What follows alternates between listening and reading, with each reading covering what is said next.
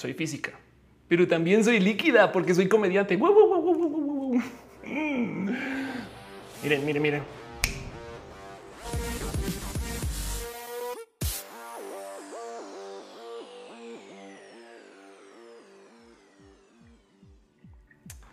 Hey, gente bonita, gente usuaria del Internet, nerdos, nerdas, este, geeks y gente que usa lentes de pasta y gente que por algún motivo le, regañaron en algún momento por haber estudiado algo de más o por clavarse con, saben como que, ay, no manches, es que tú para la cocina eres súper clavada, como si fuera un negativo, ¿no? O algo así. Si usted bienvenidos a Roja, el show que se hace desde mi casa, que yo misma produzco, edito, pongo a andar, que yo misma hago básicamente todo, menos, menos, menos este, todo lo que sucede aquí en el chat. Y eso le agradezco mucho que estemos acá. Justo este show lo hago yo. O sea, se, transmite desde esta laptop. Aquí está el cable Ethernet. Si yo por puro chance me así me tropiezo, corto este cable o lo jalo o algo así. Adiós show. Se acabó el show. Listo, se acabó. Em, pero pues así las cosas. Justo este show, de hecho, eh, está hecho para que platiquemos, nos vemos una vez a la semana, podamos, no sé, darnos abracitos, cariños y amor y para que en últimas pasemos mejor la semana de lo que se pueda o si no, para que nos podamos ver.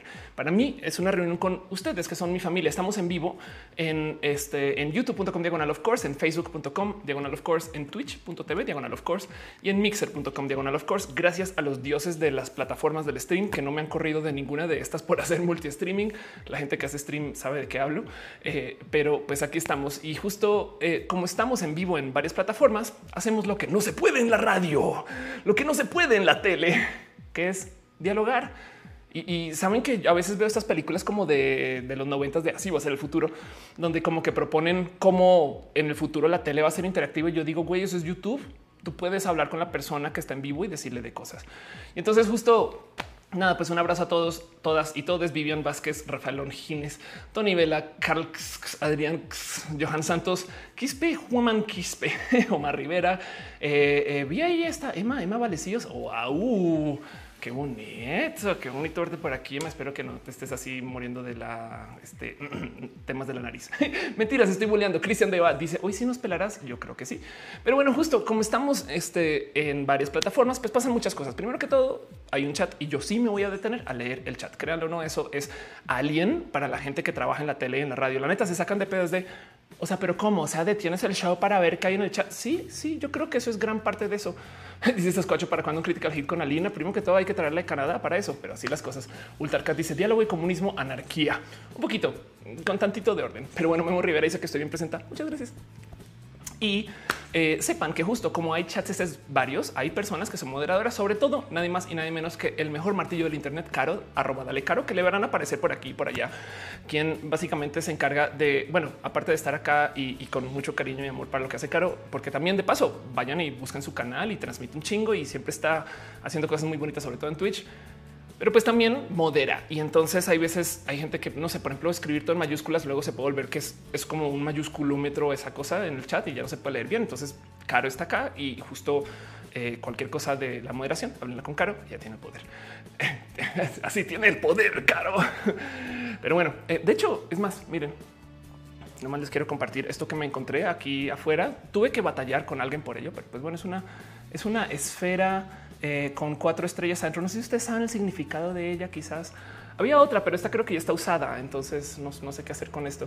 Pero son mis nuevas añadiciones, son mis nuevos este, eh, decoraciones aquí del set para que nos acompañen. Igual y si ustedes me guían o me dicen a dónde ir, a lo mejor hay más de esas. Pero bueno. en fin, en fin, en fin. Em, dice Diana sea de que me perdí. Estamos arrancando. No se preocupen. Uri Montes el chat de noche con el video Evangelion fue el futuro. La verdad es que sí. Em, y justo eh, yo en últimas voy a estar aquí un buen rato. Este show nos va a llevar unas dos, tres horas o esperemos. Así que si ustedes no sé, si acaban de llegar o si están haciendo algo o si consumen algo también, ¿no? Si ustedes acostumbran a la roja con un té, vayan, háganse ese té. Si ustedes consumen algo que, no sé, es más de la naturaleza de lo poco eh, legal, pues entonces eh, vayan y háganlo, solamente no me avisen porque entonces daría envidia. Y justo en lo que vamos a estar acá al mero final hay una sección de preguntas y respuestas. No obstante, yo también voy a leer sus preguntas y respuestas por aquí. Veo que Channel One nos está hospedando, entonces muchas gracias a la gente bonita de Mixer. Em, y eh, en eso, también como estamos en sistemas de transmisión en línea y demás, como sea. pues estas plataformas tienen sistemas de monetización. Quiere decir que ustedes me pueden dar sus cariños y amores vía abrazos financieros. Y lo, lo traigo a luz primero que todo porque pues honestamente, bueno, vivo de esto. Pero del otro lado, porque mientras más apoyo eh, me den desde el camino de lo financiero, más puedo hacer esto. No obstante, todos modos, el mero hecho que estén acá es un chingo de apoyo. Lo aprecio desde el fondo de mi corazón. Si tienen chance, eh, tampoco es necesario donar o suscribirse para recibir más contenido. Hay algunos streamers que literal solamente ponen la versión HD si están suscritos o, dan como versiones extra para quien estas cosas. Em, yo más bien recibo sus abrazos financieros y los reinvierto en la calidad de la producción de este show. Tuvimos temas con el micrófono porque lo golpeaba cada rato. Pues miren, ahora tengo un lavalier que yo muy elegantemente lo uso. Entonces, igual y pueden decir ustedes que están escuchando lo que se escucha allá adentro. Bueno, en fin, como sea, todo me gustaría dejar un abrazo especial a la gente bonita que me apoya desde el Patreon, a Ana Navarro, analógicamente, quien está en el chat. Un abrazo, Ana. Eh, también un abrazo a Trini de Patacoins, Maritza Bernabé, Cabeza Olmeca, Rosauri Inés, Francisco Godínez, Mitzi Reyes y Ake Rubio, quienes están apoyando con su cariño financiero desde el Patreon. También a la gente que está suscrita, literal suscrita al YouTube, 13 personas, eh, Aflicta, Yahairon, Freddy Merchan, Has, Jenny Ramírez, Paulina, Paulina Niño, Mitzi Reyes, Arturo Ale, Fabián Ramos, Julio Hurtado, Del Riego, Tatoso, Leonardo Tejea, Pastel Coco, Strange y eh, a la gente bonita que está suscrita al Twitch, el tipo Uye Malif 9 y Dale Caro. Gracias por apoyar desde acá. De todos modos, de nuevo, em, si les sobra un tweet, si les sobra un comentario con algún tío, primo, abuelo, algún amigo o un enemigo para decirle que Roja está en vivo, pues nada, pues que vengan a la fiesta, porque luego tuitean, hoy me lo perdí, no mames, güey. Es de pues yo lo tuiteé, la banda lo tuiteó y es de dónde estabas. Pero bueno, en fin, en fin, Luis dice: Me encanta tus explica blogs. Muchas gracias. Está haciendo más contenido este año y era hora. Mejores ideas. Dice: ¿Qué opinas de las criptomonedas? Yo, de hecho, le dediqué todo un show a hablar de ese tema, pero em, las criptomonedas se venden como el futuro de eh, eh, las finanzas. No lo son. Son un nuevo sistema que son, es desafortunadamente eh, poco escalable desde lo ecológico, pero qué bueno que existen porque alguien alguien le tiene que poner el dedo así a la banca. Eh, eh, o sea, tiene que haber banca indie. Me explico. Y entonces me encanta que aparezca y que exista y ojalá y existan para siempre. Dice eh, Polaris G. Hola, Ofe. Hola, Polaris. ¿Cómo vas? Un besito. y dice Nagisachi, por fin por un ratito en vivo. Gracias. Ricardo Jade dice: Voy manejando para mi casa escuchando el show. Esto es nuevo. Qué bueno. Gracias. Que si, si te sirve de algo, Ricardo, bueno, a todos ustedes, este show está en Twitch y hay una plataforma, es un website que se llama Audio Twitch donde ustedes pueden ir y entonces eh, digo, no es de Twitch, es una plataforma externa, pero lo que hace es que levanta la transmisión y la pone solo en audio por si la quieren escuchar en audio y no comerse todos sus datos en caso de que ese sea el tema. No hay gente que tiene planes ilimitados y a la chingada, no? Pero pueden escuchar esto en audio Twitch y no ver el video y después todo lo demás. De todos modos, evidentemente quedará grabado y como queda grabado va a estar en YouTube y bueno, va a estar en Twitch y en Mixer y demás también como, como replay, videos replay pero queda como podcast en Spotify y en Apple Podcast. Entonces, este, bueno, nada, sépanlo.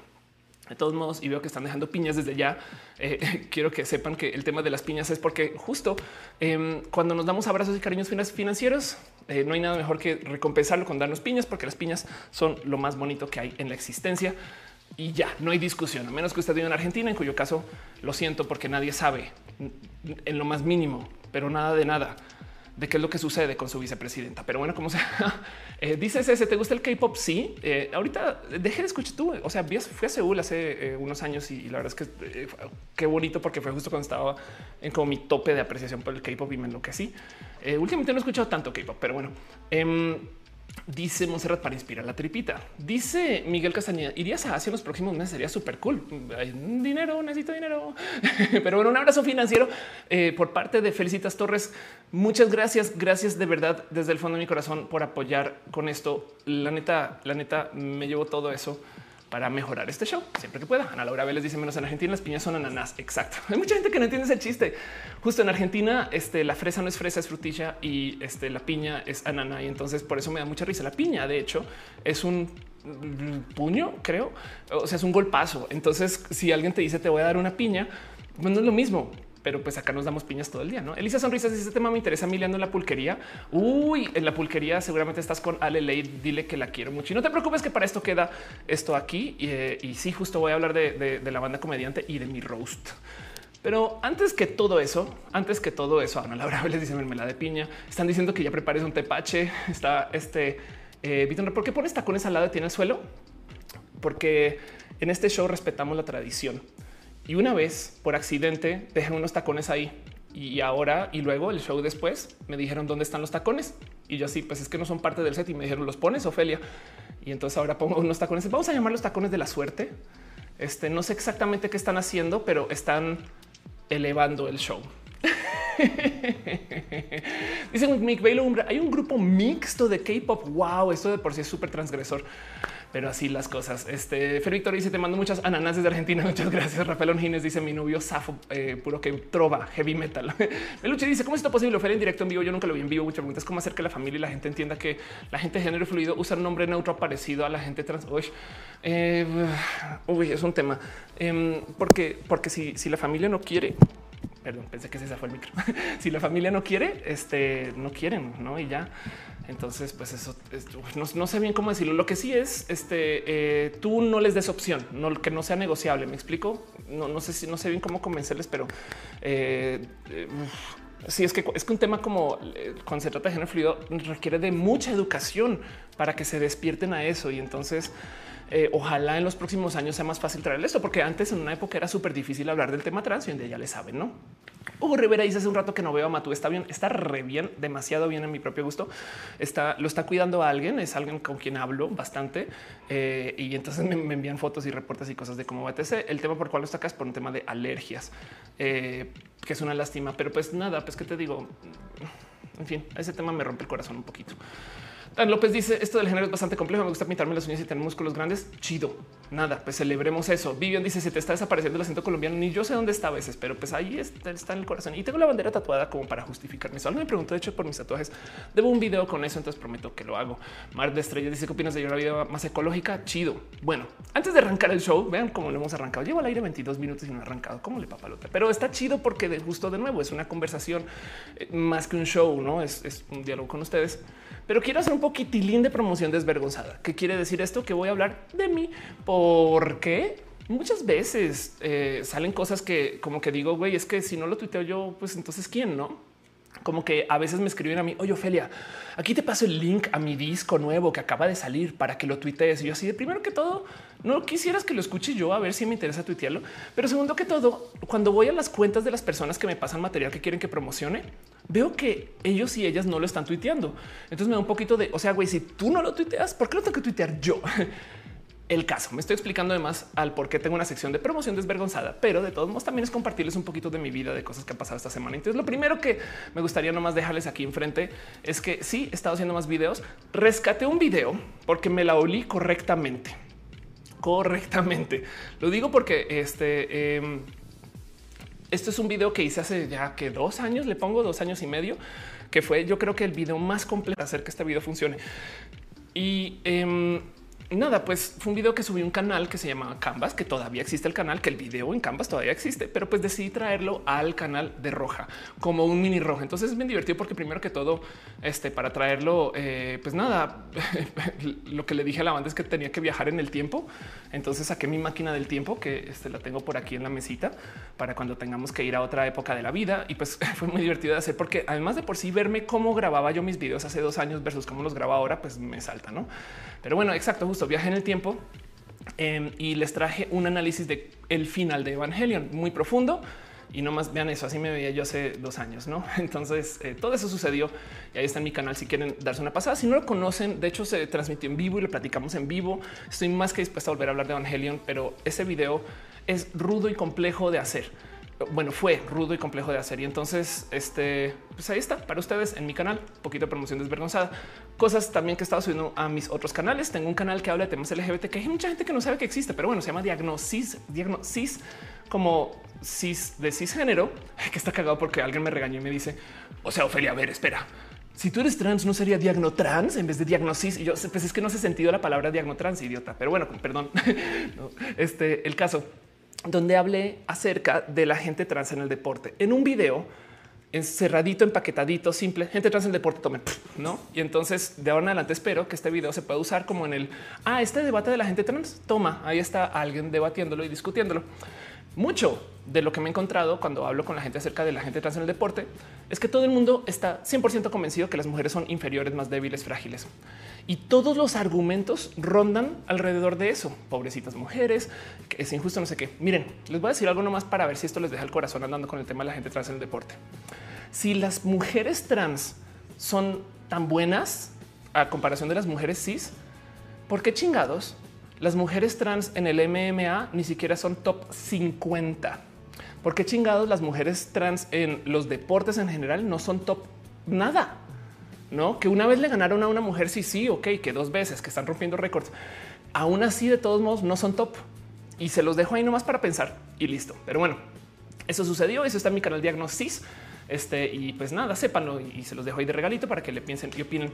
Y la otra cosa es que justo eh, voy a estar haciendo comedia eh, este jueves. Eh, me voy a presentar con Ana Julia Yeye, Alexa Suart y Sara Silva. Em, en el Bameno, el Bameno es un foro que me lo presentaron así. La verdad es que es un café, pero bueno, es un foro que me lo presentaron diciéndome Ofelia, queremos tener un lugar que sea un espacio seguro para mujeres. Entonces va a ser comedia de chicas y a eso le doy la bienvenida. Y hoy vamos a hablar mucho de eso. Pero bueno, en fin, dice Sofía García, Diagnotrans. este Sasquatch dice en vez de la roja no debería ser la güera. Debería, pero pues los deberías. El debería no existe. la otra vez, una vez alguien me dijo, ¿por qué no eres la rosa? Podría ser. Elena ya dice, hablemos mucho que nos animamos a decir que nos gusta lo friki porque nos tachan de incultos. Ándale. Wow, eso es todo un tema. ¿eh? este, fíjate que existe una cosa en la Ciudad de México que se llama el Centro de Cultura Digital. Y esto es, si existe el Museo de Arte Moderno eh, y el arte contemporáneo también, el Centro de Cultura Digital es yo creo que el centro de arte postmoderno. En una época yo recomendaba cosas este eh, eh, wow, hay algo de Grace Quintanilla. Perdón, es que es una persona que murió. Em, en una época yo recomendaba cosas de las actividades. Voy a retomar esto ahora que lo pienso. Em, porque el CCD justo habla de la cultura digital. Entonces, por ejemplo, organizan la marcha Pokémon y el tema, eh, y, no solo eso, también este, hablan de memes y hacen exposiciones que tienen que ver con, no sé, la cultura super cyberpunk y estas cosas. Y son cosas que la banda suele decir como, ay, no mames que los memes son cultura. Sí, lo neta sí, si lo pienso, que es la cultura de nuestra generación, sí. Y todavía estoy dispuesta a defender los memes como algo no solo culto, sino muy sofisticado, em, que requiere de tal tecnología y tal conocimiento y estas cosas. Pero la banda está acostumbrada a pensar que son triviales y que son cosas. Em, así que eh, eh, justo eso, el CCD es como el museo de la banda friki de la, de la, del arte pues, postmoderno, por así decir. Entonces ahí se los dejo. Van a ser una noctabunda. Qué bonito noche de juegos. Em, las noctabundas este, son pues literal, se, se encierra una cantidad de gente a jugar juegos de mesa. Y entonces eh, sepan que esto está pasando. Vea pues, pues fecha 26 de febrero, todavía hay tiempo, en dos días. Ahí, ahí les dejo. Em, Veo que están dejando piñas eh, y nomás me quiero asomar y veo que Adriana Ruelas dejó un abrazo financiero. Muchas gracias, Adriana. Piñas y ananas para ti. Piñas y ananas y así las cosas. Pero bueno, en fin. Luego eh, otras dos o tres cositas que sucedieron en esto de la promoción desvergonzada, cosas que pasaron esta semana que también les quisiera nomás compartir. La primera es que justo, y hoy voy a hablar de esto, estuve con las estando perras. Las estando perras son un grupo de comediantes que, primero que todo, yo la cagué porque yo les vi presentarse con un show que se llama, creo que se llama Machitos, donde se disfrazan de vatos, todas, y hacen como una hora de solamente decir cosas misóginas. Y es cagado a, morir. O sea, o sea, ese show solito debería estar en Netflix y adiós. Pero me invitaron a subirme al escenario con ellas y yo pensé que subían todas al tiempo también. Pues no, resulta que suben en secuencia, no una detrás de la otra, pero todas hablamos de temas justo relacionados a esto de la mujer y fue muy bonito. Entonces yo iba a cerrar el show y les dije, no, obviamente no puedo después de una orquesta de mujeres subir yo solita. Eh, y resulta que como era una por una no importaba, pero como sé, entonces en vez de cerrar el show yo les abrí em, y fue muy bonito, muy, muy bonito porque es comedia em, con este como les digo, con un poquito, con mucho corazón. Es comedia activista, la neta. De hecho, la audiencia que convoca son la neta feministas y es muy bonito, muy, muy chido. Entonces, eso sucedió y cuando tengo un video para eso, este, pues lo subiré y les, les pasaré el link. Dice la dibujante hablarás del tierraplanista que sí, voy a hablar. Pietri de Jesús dejó una pequeñita pared de texto que dice: Comienza a seguirte buscando información para iluminar mi Puerto Rico por un crimen de odio cometido en hecha consecuencia de un echamiento cibernético. Una de mis hermanas trans que deambulaba y además era paciente mental, acusada falsamente y el país tomó la justicia por sus manos. Mi islita está devastada y si consuelo por el movimiento de la indignación. Yo sé cómo voy a, no sé cómo va a superar eso, pero yo sé que tu magia nos puede iluminar un poquito.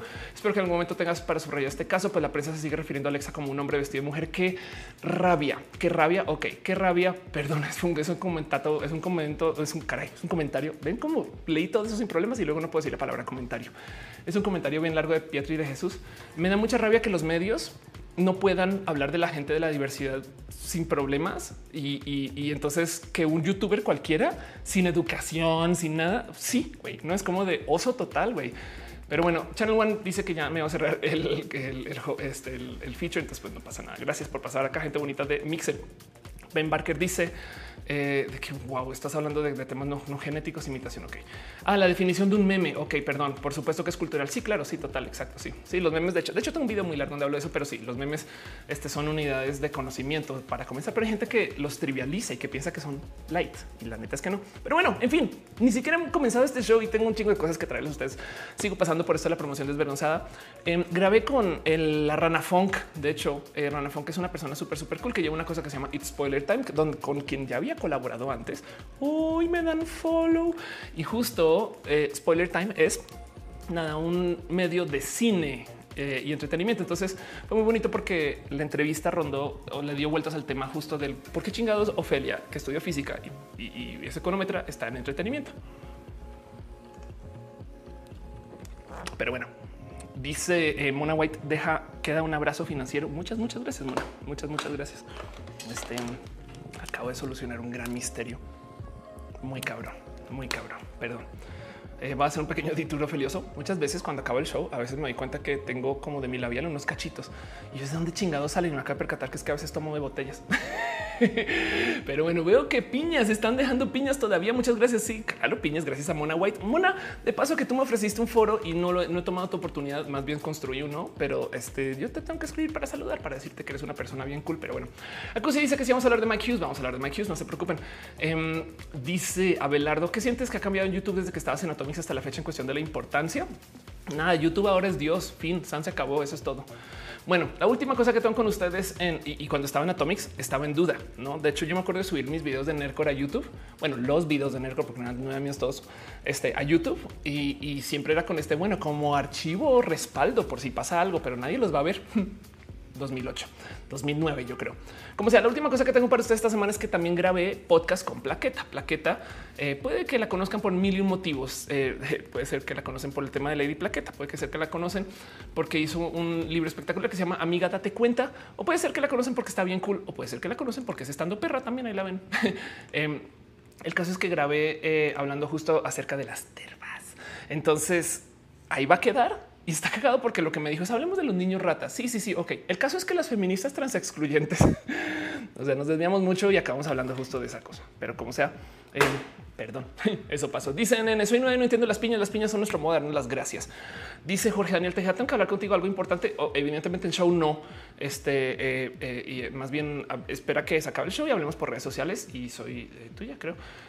dice este estas cuatro. ¿Qué hacías en Atomics Nercor? Pues nada más fundé Nercor y yo hice el primer website este, de completo de Atomics que no estaba hecho en Joomla nada más. Eh, y de hecho, pues nada, pues mi socio Fakira. La Sabona dice soy no, no entiendo por qué las piñas. Así ya había dicho. Em, dice eh, eh, Juan Carlos a la Torre, ¿cómo se dan los abrazos financieros? Puedes ir a patreon.com diagonal of course y dar un abrazo financiero ahí o desde, eh, desde Facebook. No tengo la menor idea si se pueda, pero en Twitch, en Mixer y en YouTube hay sistemas donde puedes dejar como regalitos y cositas así y lo llevo al fondo de mi corazón y esas son las cosas que usaré para mejorar la calidad de la producción de este show. Mick Belumbra dice como que la moda de nombrar a alguien como le dices un tema que ya pasó de moda. Eso es verdad, ¿eh? ¿En qué momento? ¿En qué momento avanzamos en nuestro castigo digital?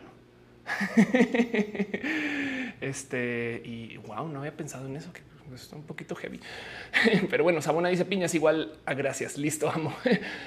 y así las cosas. Bueno, piñas para todos, dicen a Laura Vélez. Y entonces yo creo que siendo eso lo que es ahora sí puedo arrancar formalmente el show. Quiero que sentémonos, que sentemos. Ofelia, aprende a hablar. No que trabajas en comunicación. Quiero que nos sentemos a no más enfrentar el hecho de que llevo 35 minutos al aire y hasta ahora arranco el show. Espero que ustedes se lo gocen tanto como yo. Pero bueno, vamos a hablar de la primera cosa que les tengo para ustedes hoy. Es un tema que viene muy al corazón.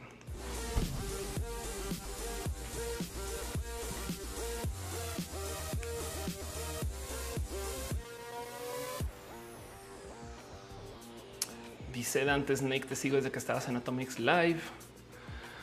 Ah, vean, traje acá un invitado. Bebo dice: Hola, off. Eh, dice Jorge, ojalá podamos hablar, ojalá, si no te preocupes. Sí. Bueno, hoy quiero platicar de un tema que este, eh, tiene todo que ver con este trofeo. Ese trofeo, para si ustedes son medianamente eh, atentos a los detalles, se habrán dado cuenta que es el que yo tengo ahí atrás. Tengo ahorita la cajita amarilla. No sé si saben lo que dice acá. Duelo de comediantes de Comedy Central. Y es, yo creo que un complejo trofeo de tener. Bueno, también golpea los aretes. Porque representa muchas cosas que este, me han hecho eh, un poquito hasta de daño desde lo sentimental, pero que luego el otro lado no quiero olvidar que pasó, pero que luego el otro lado tiene un poquito de orgullo eh, por el mero hecho de que lo tengo. Porque esto quiere decir que Ofelia ganó el duelo de comediantes. Y es que yo creo que eso es algo lo cual ya muchos de ustedes sabrán. Pero yo hice un roast. ¿Qué es un roast? Donde tú, ese tipo de comedia, donde tú, te subes a un escenario y le mentas la madre a alguien. Literal, así. En mi roast, este justo eh, se transmitió por Comedy Central y eh, básicamente hice un reto de comedia contra eh, varios comediantes. Como ellos no me pudieron insultar tan bien como yo les insulté a ellos y a ellas, pues entonces yo gané, no? Y hay mucho que hablar acerca del roast, porque justo literal hay gente que sí me lo ha dicho nariz. Oye, yo te perdí el respeto desde que vi ese video, no? Y entonces despierta un chingo de pláticas porque, eh, perdón, un chingo de sentires, porque eh, la verdad es que esto es un tema que me ha rascado mucho el corazón y el por qué lo hice. Pero justo también quiero hablar de ese tema porque ahorita se está hablando, pero así a calor con el tema de la cancelación a la banda comediante. Habrán visto lo que pasó con Mau Nieto, habrán visto lo que pasó con Ricardo Farril em, o sabrán que en Internet la gente está cancelando y tendrá sus sentires alrededor de eso. Y entonces, primero que todo, justo en el tema de ladies y lords y la cancelación, yo he hablado tanto en este show que pues nada, el debate de por sí espero que no les haya repetido o, saben como que por lo menos aburrido a algunos de ustedes, pero pues la conclusión suele ser que la queja digital tiene pocas consecuencias para mí. Yo siempre que veo que salta la gente en redes sociales y dice no puedo creer que esta ley y tal y tal, a los seis meses yo en una época los anotaba y a los seis meses eh, me, me, daba el chance de volver a pasar por dónde están esos lords y ladies ahorita y te das cuenta que la banda se le olvida. Por ejemplo, la Mars ahorita tiene un chingo de audiencia y hasta yo la recomendé en el show anterior. Pero no sé si recuerdan justo, por ejemplo, lo que sucedió con Hershey's el año pasado, por uno de mis casos favoritos, donde la banda, la neta, se enloqueció con algo que con toda razón merecía enloquecer. Em, básicamente le dieron dinero y Hershey's a varios influencers para que vayan y se sienten al lado de gente pues, que aparenta o es o que no maneja los recursos que estas personas mismos influencers. Y entonces para alegrarles el día les regalan un chocolate. Y eso está roto, güey. Conforme sea que lo vean es indefendible. Este, la verdad es que es una estrategia horrible. Y lo que estaban diciendo es que el día de hoy, así la compañera, el día de hoy vino a hacer una buena acción, ¿no? Y entonces vean estas fotos, vino a traerle un chocolate a alguien y a darle un abrazo y decirle que hacer el bien sabe bien, como Hershey's. Y eso, la neta, da mucho de qué hablar, porque primero que todo, güey, no pueden por lo menos darle un poquito más de apoyo más allá de un chocolate. No me explico. No pueden usar a la gente que tiene alguna necesidad eh, como un ítem para vender, güey. Eso es culerísimo, me explico. Entonces, eh, eso pues, no se hace. Y como sea, de todos modos, la gente enloqueció en redes sociales y canceló a Hershey's. Literal, hay gente que yo vi que está diciendo ya no voy a a consumir Hershey's en la vida, no sé qué lo habla. Bueno, no más por dejar en dicho lo triste que fue toda esta historia en general. Ese año Hershey's aumentó sus ventas y les valió gorro que les cancelaran en redes sociales, no? Dice Vanessa, nunca has estado eh, nunca había estado en vivo. Gracias por estar acá. Danilo dice que piensa la Unión en España que van a poner restricciones para entrar aquí en España por latinos. Pues, no sé si eso es nuevo, no sabía que, bueno, en fin, pues nada, pues es que la xenofobia es así, ¿no? Ana Laura Vélez dice, yo el único rose que vi fue el de Wherever y te gustó. Y es el rose de Wherever estuvo bien eh, manejado dentro de todo, pero en fin. Em, Daniela Landans dice, yo vi los, me abrí los ojos cuando vi el video de Natalie Wynn. Claro. Y entonces justo mi conclusión cuando levanto este tema es que las quejas digitales tienen raras si es que no consecuencias. La neta. Miren, eh, nomás por dejar dicho lo que sucedió con Mau Nieto. Eh, a ver, vamos, vamos a googlear Mau Nieto así solito. Mau Nieto es un comediante que eh, me gusta como eh, lo comentó este eh, Fer Ledudet, que decía que es un pequeño comediante, porque es que el güey es muy chaparro, güey. Y Fer es lo máximo y se burla un chingo de eso. Pero pues como sea justo Mau Nieto, em, eh, dentro de todo este eh, a luz de todo este como abuso en redes sociales de gente, no como que, que sobre todo güeyes que se están comenzando a subir al tema de feminismos, no güeyes que están diciendo sí, después de lo de Fátima, esto sí está horrible, tal y tal. Pues de repente alguien dijo, güey, Mau, tú qué chingadas haces hablando en temas en pro de los feminismos. Si tienes tweets que dicen cosas como una amiga me dice que soy un machista, misógino, retrograda y yo digo que supone que su opinión no importa, pues porque es mujer, no? Y se lo sacaron y, y fueron medianamente organizados de tal modo que, pues, la verdad es que no, no, no quiero decir le hacen ver mal, evidencian, no como que de cuánto, cuánto publicaba de este tema y cuánto se agarraba este chiste.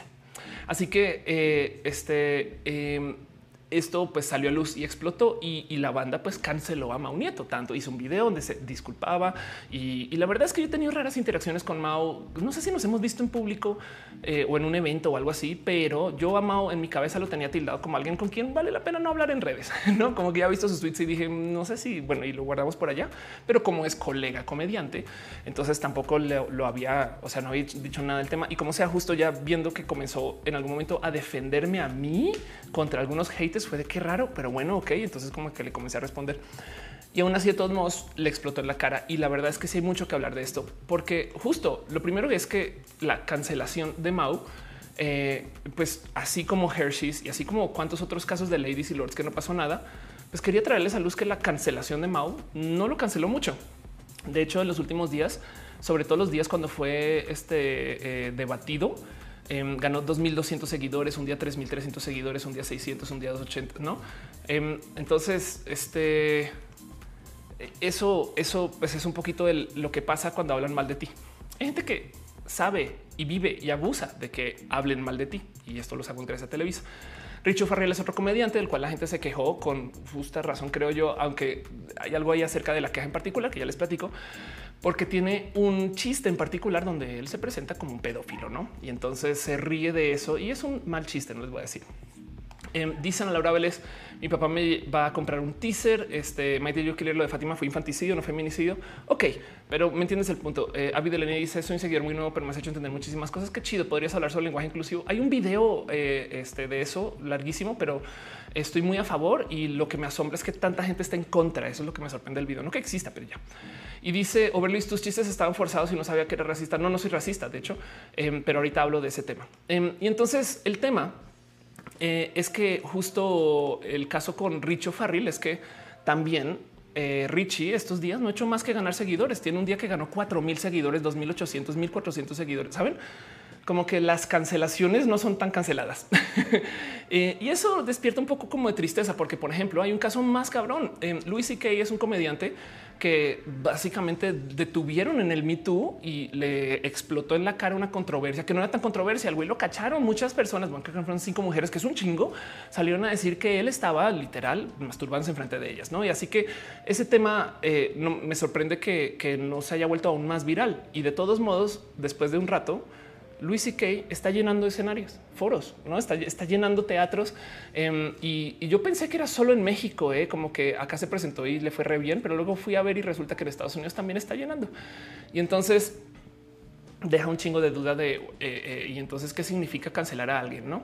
Ahora, del otro lado, justo a veces sí funciona la cancelación. O sea, a veces sí hay consecuencias, pero son más marcados de lo que creemos. Por ejemplo, yo creo que el caso más importante de todos, porque esto nació del Me Too, es que la persona que fomentó que existiera el Me Too justo eh, lo acaban de declarar culpable de agresión sexual y violación y va a tener 29 años en cárcel. Y yo te esto todo lo que tengo que decir es qué bueno, ok, qué bueno que lo toparon culpable de agresión sexual y violación. Y la cantidad de casos por los cuales le reportaron y demás, yo creo que ni siquiera salió a luz en su totalidad. Lo que están dejando este, muchas piñas. Leonardo Santamaría dice, eh, recuerdo con mucho cariño cuando nos conocimos en Six Flags. Qué chido, qué chido. Sí, oye, y ya, como un año y medio desde que no voy a Six Flags, pero muchas gracias por tu abrazo. Este y así. Em, y entonces digo, sí hay situaciones donde el cancelar gente, eh, o sea, tiene, tiene consecuencias y remarca y existe. Eh, yo creo que el caso más oscuro de todos los que topé, y esto justo fue viendo el video de Natalie Wynn, es la historia de August Ames, quien es una persona que fue cancelada en Twitter por hacer comentarios homofóbicos em, y a raíz de la presión en redes sociales, tipo con todo, lo que le habrán dicho de más etc., pues se suicidó. Em, y entonces, primero que todo, pues sí, es una persona homófoba que se suicida Y eso deja muchas, muchas, muchas dudas. Y justo el tema de la repercusión de lo moralino o de la cancelación en sí, eh, despiertan un chingo de pláticas. Justo Lorena Villaseñor se me adelanta y dice qué opinas de los directores de cine como Woody Allen o Quentin Tarantino que han sido acusados de abuso sexual y abuso laboral, y la gente dice que deberíamos separar la persona de su arte. No, eso es lo primero que, que, despierta y es un tema de si ya sabes que abusan, no, no es consumir su trabajo, apoyar ese abuso, no? Y hay mucha gente que insiste que no. Del otro lado, también el tema aquí es que estamos viendo a la gente cancelada desde la óptica de gente que, pues por un motivo u otro de nuestras creencias sí merece cancelar, ¿no? O sea, a fin de cuentas, lo que dijo Mau Nieto, pues si, si tú eres una mujer feminista, pues no, no quieres que estén haciendo esos chistes. Este, eh, eh, y, entiendo por qué hay, hay, que ponerles a queja a un comediante como Mau Nieto. Em, lo mismo con Richo Farrell, sobre todo en el, digamos que cliente, eh, cliente, en el clima político en el que estamos. Pero del otro lado, por ejemplo, para que entiendan del otro lado, alguien que fue épicamente cancelado, este, eh, porque alguien no estuvo, a, digamos que a gusto con lo que se hizo en su posición de comediante, em, fue lo que sucedió con el famoso atentado contra Charlie Hebdo. Charlie Hebdo es un, es semanario, una revista eh, satírica francés y pues básicamente se burló de Mohammed, no así tal cual, haciendo una caricatura del tema y resultó en un tiroteo en sus oficinas. ¿no? Eh, dispararon hasta 50 tiros, mataron a 12 personas, hirieron a 11. Em, y entonces, pues también mataron a un, mataron a un oficial de la Policía Nacional de Francia. En fin, no esto sucedió. Eh, y pues nada, se considera un ataque terrorista, pero pues como sea, fue una respuesta de alguien diciendo, hey, tú no te vas a burlar de esto y tú no eres nadie para hablar de estos temas. Digo, eh, no es que esté diciendo eh, que ahora hay que defender a estos hombres misóginos que se están haciendo sus comentarios en Twitter, pero es que quiero platicar de eso porque primero que todo y para dejarlo bien claro, y esto es tomado del video de Natalie Wynn, yo creo en la justicia social. Para mí es fundamental que exista la creencia de que todo el mundo es este, eh, por lo menos que hay un potencial de vivir igual. Si tú naces de un modo, eso se puede cambiar. Y si el gobierno te debe poder ayudar, la diversidad debe de existir. No hay diferencias inherentes solamente por nacer con ellas. Este, y hay que, de hecho, eh, abogar en contra de que existen. No, o sea, la verdad es que eso para mí es necesario y por supuesto que apoyo el tema de eh, eh, la inclusión en cine, la inclusión en revistas, la inclusión en, peli, eh, perdón, en, tele, no? Cuando de repente pone un personaje que no sé, es de piel de color y la banda dice que forzado. No, es que no es forzado, es que tú no estás acostumbrado, acostumbrada a que te muestren una persona de color, entonces lo sientes forzado, pero no lo es. Em, y entonces siento que eso es necesario pero también tengo muy, muy, muy claro que hay mucha gente que se posiciona en contra de la diversidad y de la justicia social como un motivo este, para argumentar por su misoginia o por su odio o por su creencia en que la gente, pues de verdad, sí tiene escalafones sociales que no se pueden transgredir, que los hombres siempre van a ser superiores. No, a, ver, em, lo que hay ahorita es hombres, sobre todo hombres que no hacen más que decir es que ya no se pueden hacer chistes. Güey. O sea, cómo vas a hacer comedia si no te puedes burlar de la gente de color o de, la, o de los cuerpos de la gente o de la gente LGBT o de la y, hacer una lista de todas las cosas que este, usan en su dinámica de poder para más bien defender que se deberían de poder burlar de la gente solamente porque tienen un privilegio, no? Dice este eh, Locker, eh, después de tanto tiempo esas personas merecen el perdón o la cancelación sería para siempre. Pues más bien es que el tema es que es una cancelación, ¿no? Yo creo que no hemos podido definir eso chido y, y, sí, y hay que hablar acerca del tema. Em, porque luego del otro lado, y sí, justo, no, no puedo hablar de esto sin levantar a, básicamente a la reina madre de YouTube, este, a Natalie Wynn, quien levantó un video de una hora 40 minutos hablando de la cancelación. Porque Natalie fue cancelada. Natalie tuvo un debate con una persona que es eh, fundamentalista de la cultura trans, por así decirlo. En inglés esto le dirían truscom. Básicamente es una persona que insiste que para transicionar tú tienes que ser una persona muy binaria, ¿no? Y si tú no te operas y si tú no este, cumples con estas reglas, no eres trans de verdad, ¿no? Y eso está la chingada, sobre todo en un mundo donde hay gente no binaria, ¿no? Y ese debate es yo creo que además medianamente nuevo. La gente trans de la generación anterior pues ya tiene otros pensares, ya hay, hay pensares diversos en el mundo trans, pero como sea esta pelea, este se, llevó de tal modo que acabaron cancelando a, Natalia ContraPoints, que por si no conocen a ContraPoints, vayan a su canal. Es como yo, pero chida, güey. Bueno, mucho más chida, porque toma alcohol, básicamente. Esa es la diferencia. pero como sea, justo le dedico una hora 40 minutos para hablar del tema. Em, y levantó una cantidad de temas eh, muy bonitos. Y el primero que me parece, yo creo que el más importante de tener acá y lo quiero tener acá presente como ni siquiera en un cajón, sino acá como flotando, como a esta altura, para, para repasar a, esa idea bastante en lo que les voy a contar ahorita. Em, es que dice que justo la cultura de la cancelación se trata realmente de devolverle poder a los que no lo tienen y entonces por modos colectivos reclamar ese poder. Entiéndase, yo no puedo hacer absolutamente nada sola contra Hershey's pero yo y mis amigos en Twitter sí podemos poner una queja colectiva y yo y mis amigos en Twitter sí tenemos el poder suficiente para que los medios digan uy, algo está pasando. Y entonces ahora pum, impacto mediático contra Hershey's con todo y todo que fue un esfuerzo de personas, no?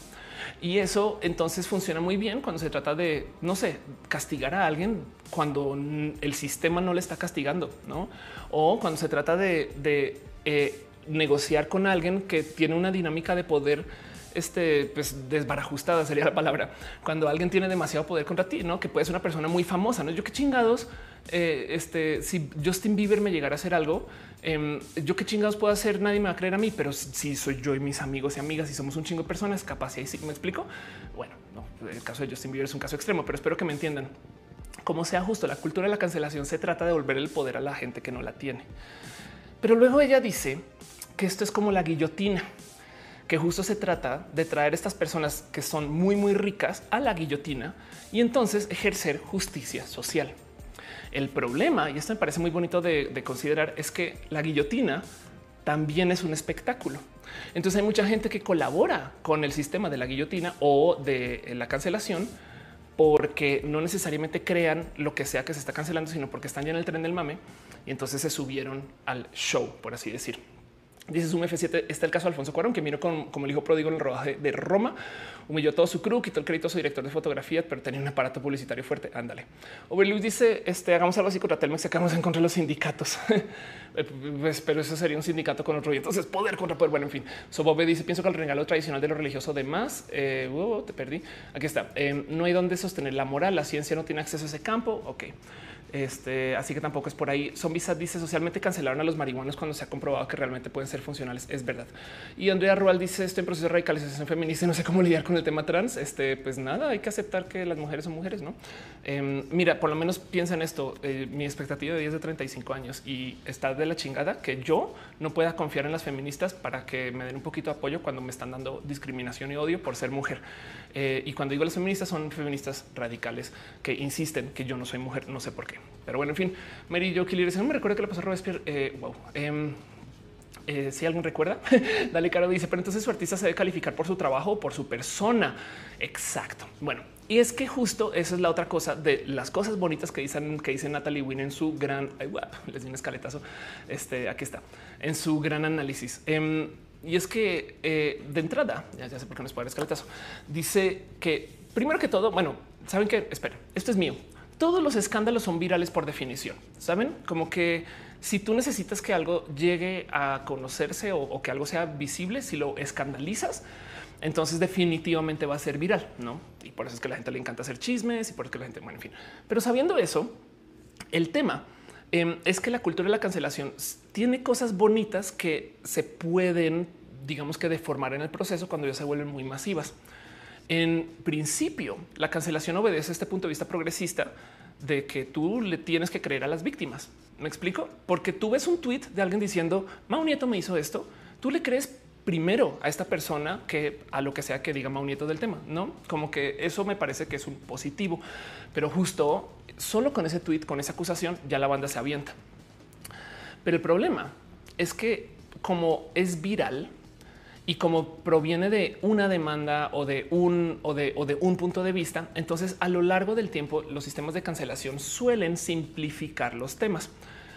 De hecho, eh, Natalie Wynn habla de un dilema de que también eh, fue este sujeto a cancelaciones con este aquí está con Tati y James Charles, que no sé si ubican eh, que básicamente fue un youtuber que tuvo una gran pelea tuitera con una otra youtuber quienes tenían relación. Bueno, fue una novela muy conocida por las personas que consumen estos youtubers en particular. Pero el tema es que justo básicamente simplificó un gran problema que era una acusación de, de cierto modo, o sea, lo que decía Tati, y esto lo explica Natalie, lo que decía Tati es James Charles hace que la gente que no es heterosexual, este, igual este, quisiera a lo mejor acercarse con alguien que es gay, ¿no? Em, y, y, ya, pero luego la banda lo simplifica y dice, este güey es un acosador y es un abusador. Entonces lo que comenzó como un, esto sucedió en esta situación, se volvió un, este güey es así. Y por consecuencia, entonces lo más tóxico de la cultura de la cancelación, según Natalie Wynn, es que reduce todos los problemas de lo que está sucediendo, de una acción en particular, de un, momento, este, eh, a esta persona es así. No, y, a, medida que se va viralizando, pierde como su poder, como de sostener esos matices, no pierde matices. Eh, y por consecuencia, tú como ya no estás pensando en si la acción de esa persona estuvo bien o mal, estás pensando que la persona es así. Entonces todo se vuelve moralino, porque es yo estoy en contra de eso, esa persona en particular, sin importar todo lo que diga o haga. Solo porque dijo eso una vez implica que así ha sido siempre y así será siempre. Y esos son sus pensares. Eh, y, y, además son las cosas eh, bonitas de este análisis que dice Natalie es como ahora ya pertenezco al lado A del debate y no al lado B. Si de repente aparece otra persona que también está medianamente en contra esa persona por alguna acción que hizo, entonces yo debo de sostener que mi congruencia es también odiar a la otra persona. No es como si yo me quejé de Mao Nieto, entonces me tengo que quejar de Richo Farril.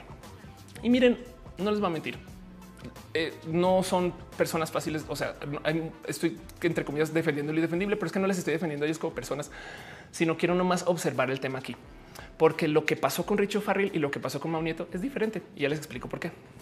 Como sea, la crítica busca eh, por lo general hablar de algún evento en sí o de algún producto o de algo. No es como Ofelia, ese video que hiciste está de la chingada. Ya y de paso en mis videos, en mis videos en YouTube he visto que hay gente que me comenta y me dice no, confío en lo más mínimo en tus puntos de vista para este video, pero me gusta tu trabajo, no? Y aprecio mucho eso porque todos me están juzgando sobre el material hecho. Hay gente que entonces entiende que yo tengo otros pensares y que más bien baja el balón horrible. Como sea, la cultura de la cancelación habla acerca de que toda una persona es de un modo. Y entonces eso este, pues tiene modos que por lo menos vale la pena observar. No, no sé si quisiera decirles ahorita que esto es bueno o malo per se o si esto va a desarrollar más a la sociedad o no. Yo sí soy fiel creyente de que hay que darle más peso a las víctimas que a la gente que viene del rubro opresor, porque no lo hemos hecho y entonces por eso estamos acá. Pero del otro lado, eh, hay mucho acá como colgado detrás del cómo la cultura de la cancelación simplifica los temas muy rápido y entonces luego nos enfocamos en la persona. No fueron los comentarios de Mau Nieto, fue Mau Nieto. Y entonces eso eh, fue una conversación que no sé si tuvimos y como sea de todos modos muchas personas igual me dijeron y sobre todo por ejemplo Fer comentó en su video, güey, yo sé que Mau Nieto es así y entonces sostiene esa posición. Ultercat dice Ana necesita la info de albergues o lugares seguros para gente vulnerable. Eh, eh, Ana, este, Ana, eh, ¿dónde? Perdón. Igual y si me escribes después del show y se me ocurre quizás como por dónde llevarte. Están en 000 dice todos los comentarios que se quejan de que ya no pueden hacer citan a George Carlin como bastión de lo antipolíticamente correcto, cuando este mismo viene en contra de hacer chistes sobre minorías. ¿Sabes qué es lo que pasa? George Carlin este, tiene un skit en particular donde habla de ese tema politically political correctness. Y el tema es que justo la verdad es que sí le da muchas, muchas herramientas a la gente que está en contra de la diversidad. Eh, justo eh, dice cosas que pues nada, pues que usaría la banda del ámbito eh, pues que está muy en contra de, la corrección política. Y, el tema aquí es, miren, en inglés se le dice estar woke, ¿no? que es porque despiertas, porque ya ves. Pero la verdad lo que estamos desarrollando es sensibilidades. En un mundo donde creemos que todo el mundo tiene igual capacidad o debería de tenerla, ojo, porque yo sé que hay, digamos, discriminación sistémica contra la mujer, pero entonces hay que trabajar para eliminarla porque las mujeres deberían de poder tener acceso a todo lo que los vatos, me explico, y lo mismo la gente trans, eh, la gente de la diversidad, lo mismo la gente con neurodivergencia, ¿saben? Entonces, en lo que tú desarrollas sensibilidad es de que tú no eres la única persona y ni siquiera eres el único modo de ser persona en el mundo, pues la verdad es que comienzas a entender que tu dinámica de poder es inválida y eso es lo que estamos negociando. La verdad es que hemos hecho una cantidad ridícula de avances porque hay mucha gente en sociedad haciendo cosas que hace 50 años era imposible de ver. Vamos para que entiendan este punto. Eh, es más, lo voy a buscar eh, Time Magazine Bisexual Cover. O sea, es que damos por hecho que la diversidad existe desde hace mucho tiempo y estas cosas. Eh, y la verdad es que sí, no, pero bueno, eh, el tema es que, por ejemplo, esta portada no, no era Time Magazine, era Newsweek. Es una portada de Newsweek en 1995. En 1995, un medio hizo una nota diciendo que creen hay gente que no es gay, hay gente y tampoco es hetero, son bisexuales, no? Y era nuevo. Y esto, la neta, neta, tampoco tiene tanto tiempo. O sea, yo sé que tiene un chingo, pero tampoco tiene, o sea, saben, Em, hay que entender que también la sociedad todavía tiene recuerdos de un planeta donde bisexual no existía. Y entonces, en su, saben, como en la cultura popular, obviamente sí existía, pero en la cultura popular no, no se hablaba, no se usaba la palabra. Así que esto es más, la bandera trans existe también como es del 96, no? Eh, la bandera de la diversidad pues ya tiene 50 años. Pero el punto es que justo también estamos pasando por un cambio social que nos permite vivir de modos diferentes. Y entonces el tema aquí es que eh, esta, pues bueno, nosotros y nosotras que trabajamos en comunicación y sobre todo en comedia, eh, lidiamos un poco con eso, que hay modos diferentes de hablar y tener presencia de que hay gente. O sea, hay sensibilidades y en muchos casos son muy nuevas. Pero de todos modos, miren, em, hay mucho que hablar justo acerca del tema de los comediantes y por eso me gusta este tema. Eh, porque primero que todo está el cuento del roast y ahorita voy un poquito más con eso. Luego justo en sin comentarios levantaron el tema y la gente sin comentarios que son tan pinches este, eh, sabios, sabias eh, y saben de estas cosas como desde un punto de vista un poquito más ácido.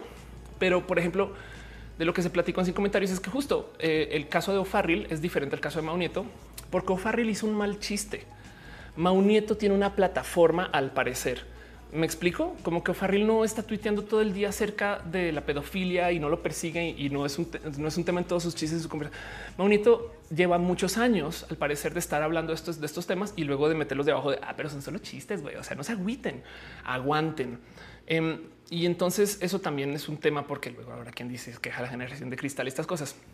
Como sea, todos modos, la conclusión eh, este, de, de los sin comentarios es que a fin de cuentas esta comedia es comedia barata, ¿no?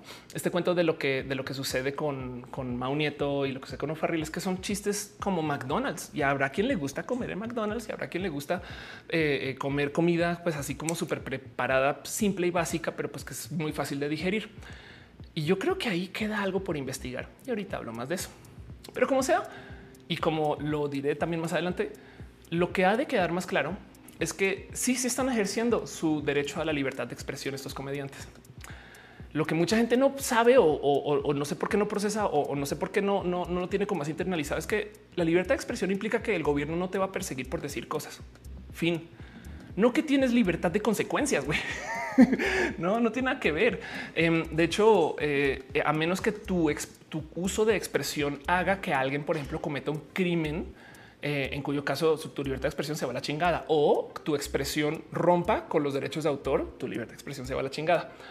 Eh, porque tú no puedes eh, hacer un buen de cosas de, lo que incitas, no? Tú no puedes incitar a la violencia, Pero lo que sí es definitivamente tú, tú no, o sea, el gobierno no te va a defender porque digas tarugadas. en ese sentido, solamente va a dejar que las digas.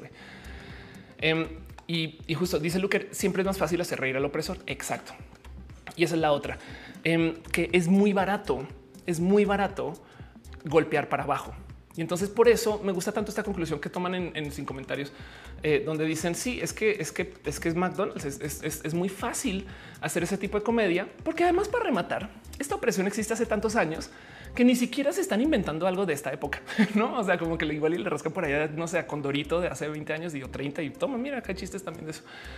Em, y, eso, nada, pues es un tema que lo único que me queda aquí en duda es por qué funciona tan bien, ¿no? Miren, de nuevo, no hay escasez de comediantes, sobre todo hombres, que se estén quejando de ya no se puede hacer chistes. Y, hay mucho ahí a través de si los comediantes deberían no decir unas cosas o deberían sí decir otras cosas. Y, el tema em, es que, primero que todo, en la defensa innecesaria de estos comediantes, Aparte del motivo por el cual se están quejando es porque dicen es que, a ver, ¿por qué chingos está alguien decidiendo por mí qué puedo hacer? No, eso también es coartar una libertad de un modo u otro. Pero más bien lo que se está haciendo es que se les está recordando a ellos que tienen un privilegio y es muy posible que muchos casos no lo vean. De hecho, hay un chingo de comedia. Por ahí me topé con un comediante que se burlaba y, reía de cómo, pues es que yo soy hombre, lo cual quiere decir que si se hunde el Titanic, entonces yo me tengo que quedar en el barco mientras se hunde y ustedes se van en el bote salvavidas. Por consecuencia, ustedes tienen privilegios. No mames, no mames, qué clase de, queja de machirul es esa, no? Em, y eso es, eso es no entender el privilegio. Pero como sea, hay un chingo de cosas que se esperan de la comedia de hoy. Una en particular que se llama virtue signaling, que es el, yo desde mi comedia y desde lo que yo comunico como comunicador, también como youtuber y demás. Eh, es que yo dejé ahí en claro que yo tengo un cierto valor de morales que apoya, eh, en este caso en particular, eh, uso la diversidad y demás. Y cuando tú haces comedia que es misógina, pues ni al caso. Pero, pero como sea, em, yo creo que lo más importante de todo esto, cuando se trata de estos comediantes que se están quejando, es que si el comediante se siente censurado, entonces está automáticamente admitiendo culpa de que sabe que está diciendo cosas que no deberían, pero su respuesta evidentemente no va a ser bajar la cabeza, sino va a ser un no es que yo debería poder decir esto, no? Em, porque, porque el tema y esto, miren, aplica la comedia, aplica en el cine, aplica en la tele y, y está en todos pinches lados. Es este debate acerca de los social justice warriors, no? De si, si eh, eh, la gente que, que si me pusieron en Star Wars a una robot feminista y que me pusieron a una mujer en El Señor de los Anillos donde no iba y de que es forzadísimo, no sé qué. Y, el tema es que justo em, dicen que hay una supuesta nueva inquisición moral, no? Porque pues ahora me están obligando a pensar como ustedes, los progres, y yo no pienso así. Pero la verdad es que, y les dejo ahí como tip también, es muy fácil de ver cuando se trata de apoyar esfuerzos de inclusión y cuando se trata de apoyar esfuerzos de exclusión.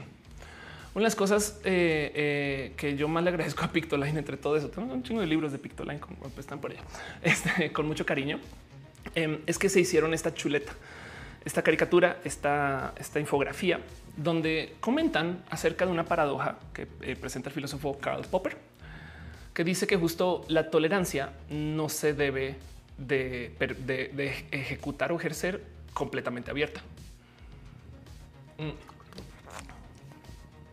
Y entonces el tema es que justo eh, lo que dicen, o sea, la paradoja es que para que la tolerancia exista hay que no ser tolerantes con la intolerancia, porque los momentos de intolerancia lentamente comienzan a destrozar libertades, ¿no?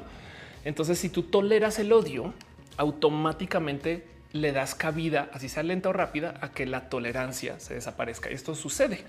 Entonces hay que ser intolerantes con la intolerancia. Y, por consecuencia, volviendo al tema de la inquisición moral y estas cosas, los que están queriendo imponer, por así decir, que realmente no es imponer, es responder a años de opresión, pero bueno, es que para quien está en una situación de opresión, pues obviamente si de repente alguien este, eh, llega a una situación de igualdad, van a pensar que tienen privilegios, ¿no? Pero es que ahí están confesando que ellos saben que tienen privilegios, ¿no?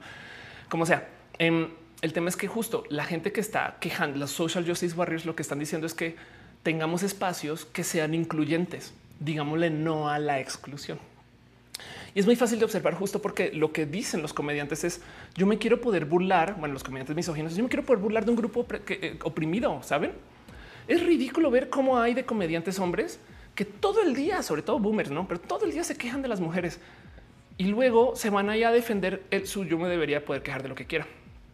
Em, y entonces eso es todo un tema que es muy difícil de desenredar porque la comedia en sí tiene mucho que ver con lo que se puede decir y lo que no se puede decir. Bueno, antes de seguir, les quiero contar entonces un poquito más a detalle el tema de mi roast, porque esto es muy personal. Eh, esto no lo puse en redes, esto no, se lo he dicho a nadie, pero la verdad es que eh, hace dos semanas o tres me invitaron a un show a hacerme una entrevista y, en seco la entrevista me hicieron esta pregunta. Entonces este tema aparece en la tele y yo sé que se va a platicar. Y luego del otro lado, este viernes tengo un debate en un gran show con un gran youtuber, creo, este que cuando les pueda decir les cuento, donde en potencia también estar hablando de esto. Así que quiero traérselos ustedes acá para que también lo platiquemos y me digan ustedes cómo se sienten con esto. Eh, eh, primero que todo, acerca de mi comedia y de las cosas que yo escribo y de lo que yo presento en escenario, tanto como en Twitter, yo, siempre he tratado de evitar el platicar de la gente. Miren, esto es la jerarquía de la discrepancia. Básicamente son eh, los puntos donde más eh, importante es platicar, o sea, donde más valor tiene un debate y donde, donde más valor se pierde cuando estás discutiendo con alguien, según qué tipo de debate vas a tener. De hecho, presento esto en mis conferencias a veces y lo que digo es, imagínense si ustedes tienen una discusión en Twitter, ¿no? Y vamos a debatir el tema. Las quesadillas deben de llevar queso. Yo sé que esto ya lo presentaron en este show, pero tengo paciencia. Así que si yo les digo a ustedes las quesadillas deben de llevar queso, discutamos. Em, el punto de más alto valor a discutir ahí es el punto central. ¿Deben de llevar queso las quesadillas? No. Eh, así que por consecuencia en la cima de la pirámide está quien refuta de forma explícita el asunto central. Pero luego el tema es que la gente no siempre se va derecho al punto central. Por ejemplo, habrá quien refuta, haya el error y explica el mismo mediante el uso de citas. Bueno, bueno, bueno, a ver, a ver, a ver. En vez de si hablar si deberíamos de eh, tener quesadillas con queso sin queso, em, tenemos acá unas estadísticas que dicen que en la mayoría del país las quesadillas siempre llevan queso. Entonces, pues por consecuencia eso es. Pero si lo piensan, esas estadísticas están hablando ya de un tema que no son si deben o no deben, ¿no? Pero luego entonces bajamos un poquito más en la pirámide, contraargumento, contradice y luego respalda con razonamientos y o evidencia de apoyo. Entonces de entrada dice no y da sus respectivos argumentos que pueden ser cosas como se llama quesadilla, o sea, perdón, que tiene que tener queso. Como sea del otro lado, justo, ahora quien dice eh, no y me vale gorro y no te voy a explicar por qué, que eso llamamos el nivel 3, la contradicción. Presenta el lado contrario con poco ninguna evidencia. Entonces solo no. Pues, ¿Por qué? Pues porque, porque soy tu madre, no? Básicamente.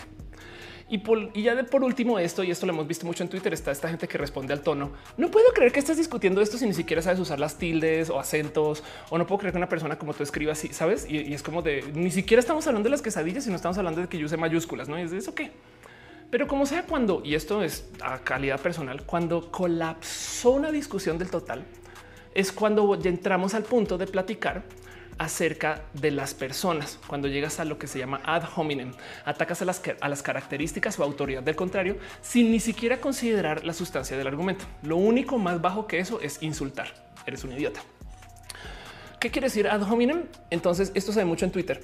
Si de repente ustedes ven que alguien publica algo que les disgusta, en vez de responderle a ese punto, muchas personas van a decir es que tú eres una idiota.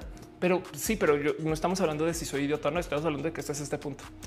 Entonces, hablar acerca de los puntos centrales y no de la persona, para mí es la barrera que se cruza cuando pues, se abarata el discurso. Lo que están este, eh, discutiendo mucho en el chat eh, eh, y así Eli Martínez dice cuál es el argumento porque son las Ah, bueno, van a hablar del tema TERF. Ok, dice Luis Piedraita tiene una rutina sobre el aeropuerto sin ofender minorías y dejando un mensaje de vida. Sí, total. Eh, ya voy con eso. Em, y así Uriel Montes dice la palabra tolerancia es un aguantar y tarde o temprano terminan explotando. Ana Laura Vélez dice como cuando cancelaron a Juan Osorio en New por homofóbicos y misóginos. Y dice la verdad, no me sorprende. Pero bueno, el punto es justo para mí, y esto ha sido una realidad desde hace mucho, mucho tiempo el momento en el que tú comienzas a discutir acerca de las personas, entonces se acabó el diálogo. Y yo he escrito mi comedia y de las cosas que he podido escribir, porque es que les voy a confesar algo, no toda mi comedia es mía. Y es porque yo trabajo con comediantes o con gente que me ha dado, pues literal, desde apoyo, ayuda, tutoriales, tallereo y demás para escribir chistes, sobre todo para comenzar. Y lentamente he ido reemplazando mi comedia con comedia con cosas que he escrito yo. Pero ustedes no tienen por qué saber eso y aún así este es parte de mi performance pero como sea justo, yo he intentado que todo lo que yo escribo se trate acerca de los puntos centrales, nunca de la gente. Y entonces me invitaron a ser parte de esta cosa que se llama el duelo de comediantes. Entonces, para los que no saben, los, eh, los roasts son básicamente justo en shows donde tú vas y te enfrentas contra una persona o a veces hay una persona central. A ver, roast de Wherever Tomorrow, em, donde eh, aquí está, donde la banda básicamente se suben todos al escenario a insultar a Wherever Tomorrow. Entonces van uno por uno y le van diciendo básicamente que se va a morir o que es o que vino o que ha hecho o que no ha hecho y demás, ¿no? Y esto es la neta neta un formato, es jiribilla, por así decir, porque algo que la gente no tiene muy presente y es que es acordado. Entonces, o sea, no más para que sepan qué tan acordado eh, yo de hecho em, digo, si este les hace considerar a ustedes que soy un fraude, pues puede ser, pero pues miren, mis chistes en el roast, las cosas que yo dije con Comedy Central, se aprobaron y se reescribieron por Comedy Central también, ¿no? Este, ellos también me dieron, ¿por qué no dices este chiste, Ophelia? ¿Por qué no escribes aquello? ¿Y por qué no mencionas esto en escenario? No, no, no todo es mío. Ahora, yo subí y lo presenté, entonces evidentemente también me lo adueño, ¿no? O sea, no, no solo estaba leyendo un prompter pero si era un performance y para dejarlo también en claro, mi roastee, o sea, con quien yo me subí al escenario, em, sobre todo en el caso de Isaac Salame, em, salimos muy amigos, no nos conocíamos bien y Isaac me invitó a estar en su, en su espacio de comedia en el cual yo me presenté eh, y seguimos hablando y fue muy bonito, como que yo siento que hicimos este, no sé, una amistad, pero bueno, dejando eso de lado justo hice ese roast y el tema es que yo traigo una historia de ser una rara persona para la cámara y para el trabajo de cámara. Ahorita, eh, por ejemplo, Vico Volkova va a salir una peli y mis respetos a estar trabajando una peli con gente que no lidia con la diversidad, porque yo le he pasado muy mal y son de esas cosas que no he contado mucho. Y entonces mi corazón máximo para lo que está haciendo Vico, porque no saben cómo me ha pesado a mí el estar lidiando con la gente que está dentro del sistema de eh, el casting y, la tele mainstream y demás. Hace rato había comentado justo cómo me fue la chingada en un casting porque me dijeron que la gente trans no eran ni hombres ni mujeres, eh, hablando de mí, no? Em, y ese tipo de cosas los he tenido muy de frente. Tuve un show en particular donde pasé el casting eh, y entonces ya en vestuario me pidieron que me masculinizara. De hecho, hasta me dijeron déjate crecer la barba unos días. Y yo así de güey, antes de transicionar no me crecía. y como sea en ese show, me pedían que yo fuera una persona trans muy obvia no tanto así que me dieron ropa que no me quedaba bien y quería que paqueteara y, una cantidad de cosas que me dio mucho ruido, me causó mucho ruido mental. Coincidencialmente, unas semanas después, eh, tallereando, no tallereando, estudiando impro, o sea, eh, estudiando impro, eh, entiéndase, teatro impro, me tocó una escena donde me tocó ser una trabajadora sexual y me costó un chingo y no la pude dar. Es más, ni siquiera me pude decir el término en escenario. Entonces ya trae estos bichos en la cabeza. No puede ser que cómo quieres trabajar en cámara si no eres capaz de desconectarte de ti y ser un personaje, no? Y a todas estas fue justo cuando aparece el roast. Y para mí el roast fue este reto de vas a subir al escenario y vas a ser una persona que no eres em, y te vas a presentar y lo vas a vivir. Y fue horrible. De hecho, yo lloré eh, escribiendo esta comedia y también por eso este ir y venir con eh, este eh, ir y venir con, pues, con Comedy Central de los chistes y para rematar, hasta lo discutí con mi maestro. O sea, esto fue en público y acabamos borrando tweets y demás. Pero pues una plática justo donde, donde nada, pues se encuentra el valor experimental, como sabes, pero un error como el aprendizaje es creer que el sí es literal, no? Y tiene toda la razón. Este, pero justo el tema ahí es para mí el poder hacer esos chistes eran un reto personal de él. Tú puedes y no, no te manda el que digas estas cosas y el que representes estas cosas. Y hay otra cosa que yo tengo como que muy como que rara y atravesada y fíjense que había varios comediantes comentarlo. Y es que cuando tú subes al escenario a contar chistes o a contar de tu vida, no mucha gente eh, logra desconectar que tú no eres la persona que está en escenario. Eh, por ejemplo, hay una cantidad ridícula de comediantes que habla de cuando mi novia y esa novia nunca existió, cuando fui al bar y nunca fueron al bar, cuando no son chistes, pero son estando peros que lo dicen a calidad de yo lo hice, yo lo dije. Entonces requiere tantito también un poquito como criterio de poder desconectar eso pero a mí me dolió un chingo y porque para rematar gané el pinche duelo de comediantes. Entonces no saben lo raro que es para mí tener esto porque es darle vueltas al, pues no fue chido. Y, además justo desarmé algo que, no sé si quiero representar. Em, de hecho, para mí siento yo que construí mucho, mucho. Pero del otro lado, eh, es más, lo tengo por aquí, del otro lado, eh, no, no lo tengo. Vamos a buscarlo. A ver, of course eh, o comedia. A ver si lo tengo aquí. Eh, comedia. Del otro lado, em, el, mero platicar de esto eh, siento que desarmó algo que he estado haciendo en YouTube y eventualmente el mero percatarme que lo que yo estaba haciendo era hacer comedia acerca de esfuerzos excluyentes, porque es que luego, luego cuando me di cuenta, así infinito fue como un claro, es que tu tema es que hiciste comedia excluyente. No, no tiene que ser ad hominem, sino es que fue comedia excluyente, como que me cayó el 20 que y entonces por consecuencia a ti no te pertenece hablar ni burlarte de esos temas de los cuales te estabas burlando. Porque les voy a decir algo. Yo he hecho chistes horribles de la gente trans pero es porque me estoy riendo de mí y eso me fortalece. Saben el yo poder verme en el espejo y decir eres una J travesti cuando realmente soy una mujer trans y no sentirme amenazada por mis propias palabras. La verdad es que siento que tiene mucho valor y entonces es parte de mi formación como persona y desde lo identitario. Pero en este caso me está burlando de algo que no me pertenece. Y entonces ahí siento yo que metí las patas. Y de hecho puse un tweet del tema también por el cual hago este video, donde decía, miren, los roasts de nuevo son consensuados. O sea, no crean que, o sea, esos roasts se, platican y con Comedy Central y con el otro comediante y se pide permiso y, es, un, es un formato. No es muy diferente andar por la calle insultando, ¿eh? pero del otro lado, aún así, pues lo puse aquí, la cagué, no? Y, lo admito. Entonces, esto me costó mucho como entender el exactamente cuál fue la cagada, pero, pero fue gran parte del cómo me sentí yo trabajando este roast. Em, y justo este, eh, yo creo que el tema de si yo volvería a hacer cosas así, pues honestamente, si hay chance de trabajarlo de tal modo que estas burlas sean contra mí, me parecería espectacular, porque la comedia, y es que ahora sí quiero hablar un poquito de esto, la comedia tiene un motivo válido de existencia. Miren, volvamos dos segundos a este tema eh, de lo que pasó con Charlie Hebdo. Eh, y es que eh, lo que sucede, y esto de hecho, mira, está bien documentado por si les doy una recomendación, una cosa que se llama disparen al humorista. Em, lo que sucede es que la gente que vive en comedia y el escritor y el humorista o la escritora y la humorista o el escritor y el humorista siempre van a estar peleados con la gente que está en activismos.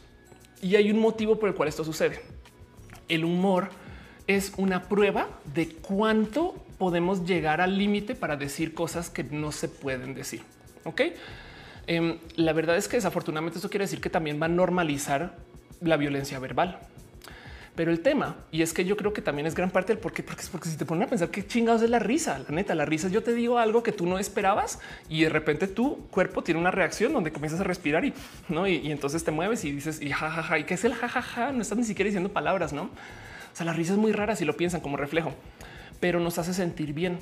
Y entonces el tema es que justo hay algo ahí atrapado con el valor de la comedia como una necesidad evolutiva para poder decir cosas que no se deben de poder decir porque a veces tenemos temas muy complejos y los tenemos que enfrentar. El problema es que la comedia, por consecuencia, no es sentimental.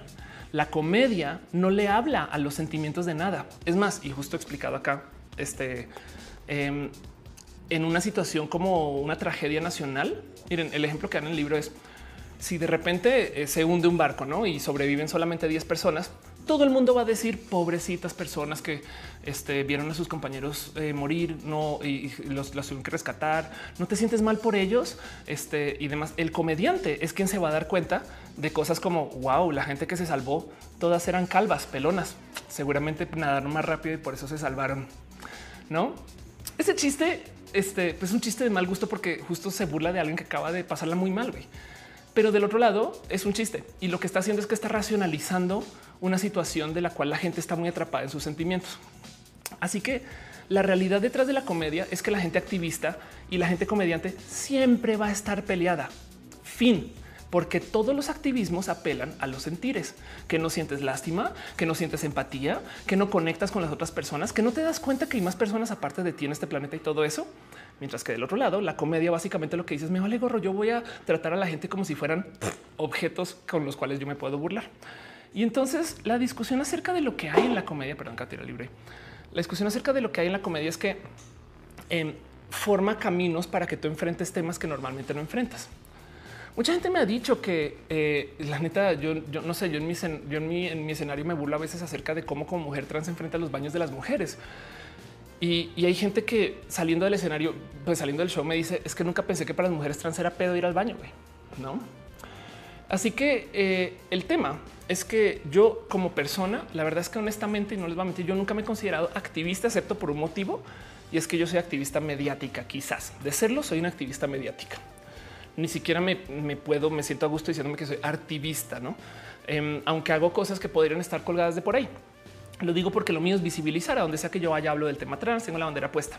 Pero activista hay gente que se está rompiendo la cabeza para tratar de cambiar leyes y que le trabajan durísimo al tema de ir con gobierno, etc. Y pues aquí estoy yo desde mi casa, bien youtuber, bien rockstar, no? Em, entonces nunca me he sentido como tan activista per se, pero del otro lado, la verdad es que pues yo no estoy aquí para promover este espacios de opresión, ni mucho menos mensajes de opresión. Así que eh, de cierto modo entiendo y aprendido que desde la comedia me tengo que formar desde otros modos y lo llevo trabajando y ha sido muy bonito y sobre todo ya que encontré grupos de gente que está lidiando con esto. Pero volviendo al tema de Maunieto, Yo Farrell y demás, tengo el problema de que la discusión de los comediantes se lleva al stand up entre las patas, porque es que queda un tema por atender. Leo sus comentarios y ya vamos con ese tema. Este eh, dice eh, Ultracat: si es una ejecución pública, el condenado es el chiste, es humor negro. Si el verdugo hace el chiste, es parte de la ejecución. Qué bonito modo de ponerlo. Gracias. Dice Daniel Andaño, eh, espero cuando se logra el humor negro que contenido normalmente eso sea barata. La dibujante dice los mejores comediantes son los que saben cuestionarse a sí mismos. Anda. Jessica Solén dice como platanito que hizo chiste los niños de la guardería BC de Hermosillo y así le fue. claro, Mighty Joy le dice, según Aristóteles, la comedia funciona a través de la desgracia a los demás. Sí, y de hecho justo ese es el dicho, ¿no? Desgracia más tiempo este es, humor, ¿no? el problema es que desgracia es un término que para algunos no es desgracia. No, o sea, lo que es una desgracia para ti no, necesariamente es desgracia para mí. Y la diferencia, lo que hace que sea desgracia para unos y para otros no, es privilegio. Pero bueno, Paloma dice tampoco me gustó verte en el roast. Sí, eso del valor de la comedia está padre. Anda, gracias. Este eh, Uriel eh, Servando también no me refería tanto a un castigo legal o algo así, no más bien sentí más, más amplio la palabra castigo, justicia divina. Ok. Ultarcat dice la retoma conquista el lenguaje opresor por parte de las oprimidas es importante. Bueno, les, oprimides, pero nunca es válido usar lenguaje opresor desde el privilegio. Eso es verdad. Y eh, Analogic dice me pareció muy contrario, pero fue un ejercicio interesante que cambió la visión con respeto por humor, con resultados negativos. Sí, justo. La verdad es que miren, si nos hubiera transmitido ese roast, Em, yo creo que otra discusión hubiera sido porque, porque llevársela pesado con tus amigos todo el día. O sea, perdón, pero por deporte nos insultamos con nuestros cercanos y, eso es bueno. No, el tema es que esto se transmite y entonces al transmitirlo lleva otro peso, pero como sea de todos modos justo, el tema es la comedia en sí. Eh, la comedia honesta asume que quien le escucha puede aguantar. Y entonces técnicamente eso es la posición menos discriminatoria de todas. Porque si yo como persona limito mi lenguaje en frente de alguien, automáticamente estoy asumiendo que esa persona no puede aguantar. La pregunta es si debería de aguantar. O sea, también eso es defender el que yo abuse, ¿no? Así que eh, hay algo que hacer acerca de el cómo nos estamos llevando y en mi opinión es simplemente eh, eliminar el ad. Porque también, a ver, la neta, em, hay algo que sucede con los comediantes en general. Y ese es el problema que yo creo que también hay que enfrentar. No estoy para nada eh, defendiendo eh, los tweets de Mau ni, de lo que está hablando Richie, aunque Richie tiene un tema un poco diferente, pero como sea, no los quiero defender por eso. Pero sí les quiero decir esto. Cuando tú como comediante escribes tu comedia, el tema funciona así. Básicamente tú estás en casa este, eh, y escribes, no sé, 10 chistes en una hojita en blanco y luego te vas a unas cosas que se llaman open mic. Vamos a buscar open mic, la pulquería no se puse una así al azar. De hecho, ahorita hay gente en el open mic de la porquería. Em, y para que entiendan que es básicamente es un espacio donde tú puedes ir y este, eh, ok, pues es horrible esa imagen, pero bueno, Em, tú vas y te puedes subir y agarrar el micrófono y decir lo que quieras. Te dan cinco minutos, cinco minutos para que digas lo que quieras. Bueno, evidentemente es un, es un son open mics de comedia. Entonces, eh, si tú subes ahí, comienzas a leer poesía, pues capaz si te quedas poesía chido, pero sabes, el, el, punto es que te dan cinco minutos para que hagas comedia y nadie, absolutamente nadie está esperando que tu comedia sea completa. Son pruebas, es comedia de prueba. Y hay gente que va a esto, no sé por qué, pero chido, gracias. hay gente que va a estos shows, por así decir, a ver comediantes en beta, ¿no? Y entonces tú tienes 10 chistes, subes al open mic y de esos 10 chistes ves que la audiencia se rió de 6, 6, ¿no? Y los otros cuatro no. Entonces lo primero que haces es borras cuatro. Luego al otro día escribes otros 10 diferentes, ¿no? Chistes, pum, chiste, remate, chiste, remate, chiste, ¿no? Vas y lo presentas y solamente dos hicieron reír, entonces borras ocho. Lo cual quiere decir que si tenías seis de antes y dos eh, de ahora, pues tienes ocho chistes que hacen que la gente se ría. Y muchos, si es que no todos los comediantes, escriben toda su rutina así. Es más, les toma meses sacarte una rutina a base de ir subiendo y probando y probando y adueñándose del chiste, estas cosas. Por consecuencia, entonces el problema es que hay un chingo de comediantes y yo honestamente me costó un chingo romper con esto, que validan chistes según lo que diga la audiencia. O sea, si tú subes y dices algo que está socialmente cargado, capaz si no entra tan bien, pero si tú subes y te avientas un comentario bien, bien, bien robado de Televisa, la banda está tan programada a reírse de eso que tú dices este chiste y el término que usan es cae. Este chiste cayó. Así que entonces el problema es que también hay un chingo de comedia que existe porque la gente se está riendo.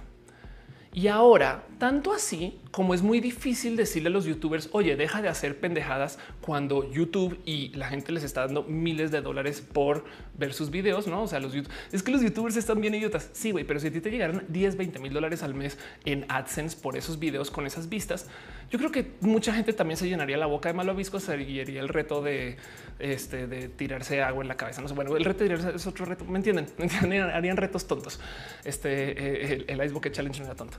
pero me entienden. Em, lo mismo, si tú como comediante estás escribiendo comedia y recibes validación y feedback de un chingo de audiencia por un chingo de comedia misógina, te vas en ese camino porque tú quieres además vender. Entonces no quiero culparlos al 100%, pero quiero nomás dejar en dicho que también hay un componente audiencia que no se está observando. Es esta misma audiencia que Natalie Wynn dice que es quien va y quiere ver el, guillotinazo. Y entonces ahora el que le avienten la guillotina a alguien es show. Y eso yo creo que también vale la pena platicar. Este Ana Laura dice: Monito tiene una rutina donde se los chilenos.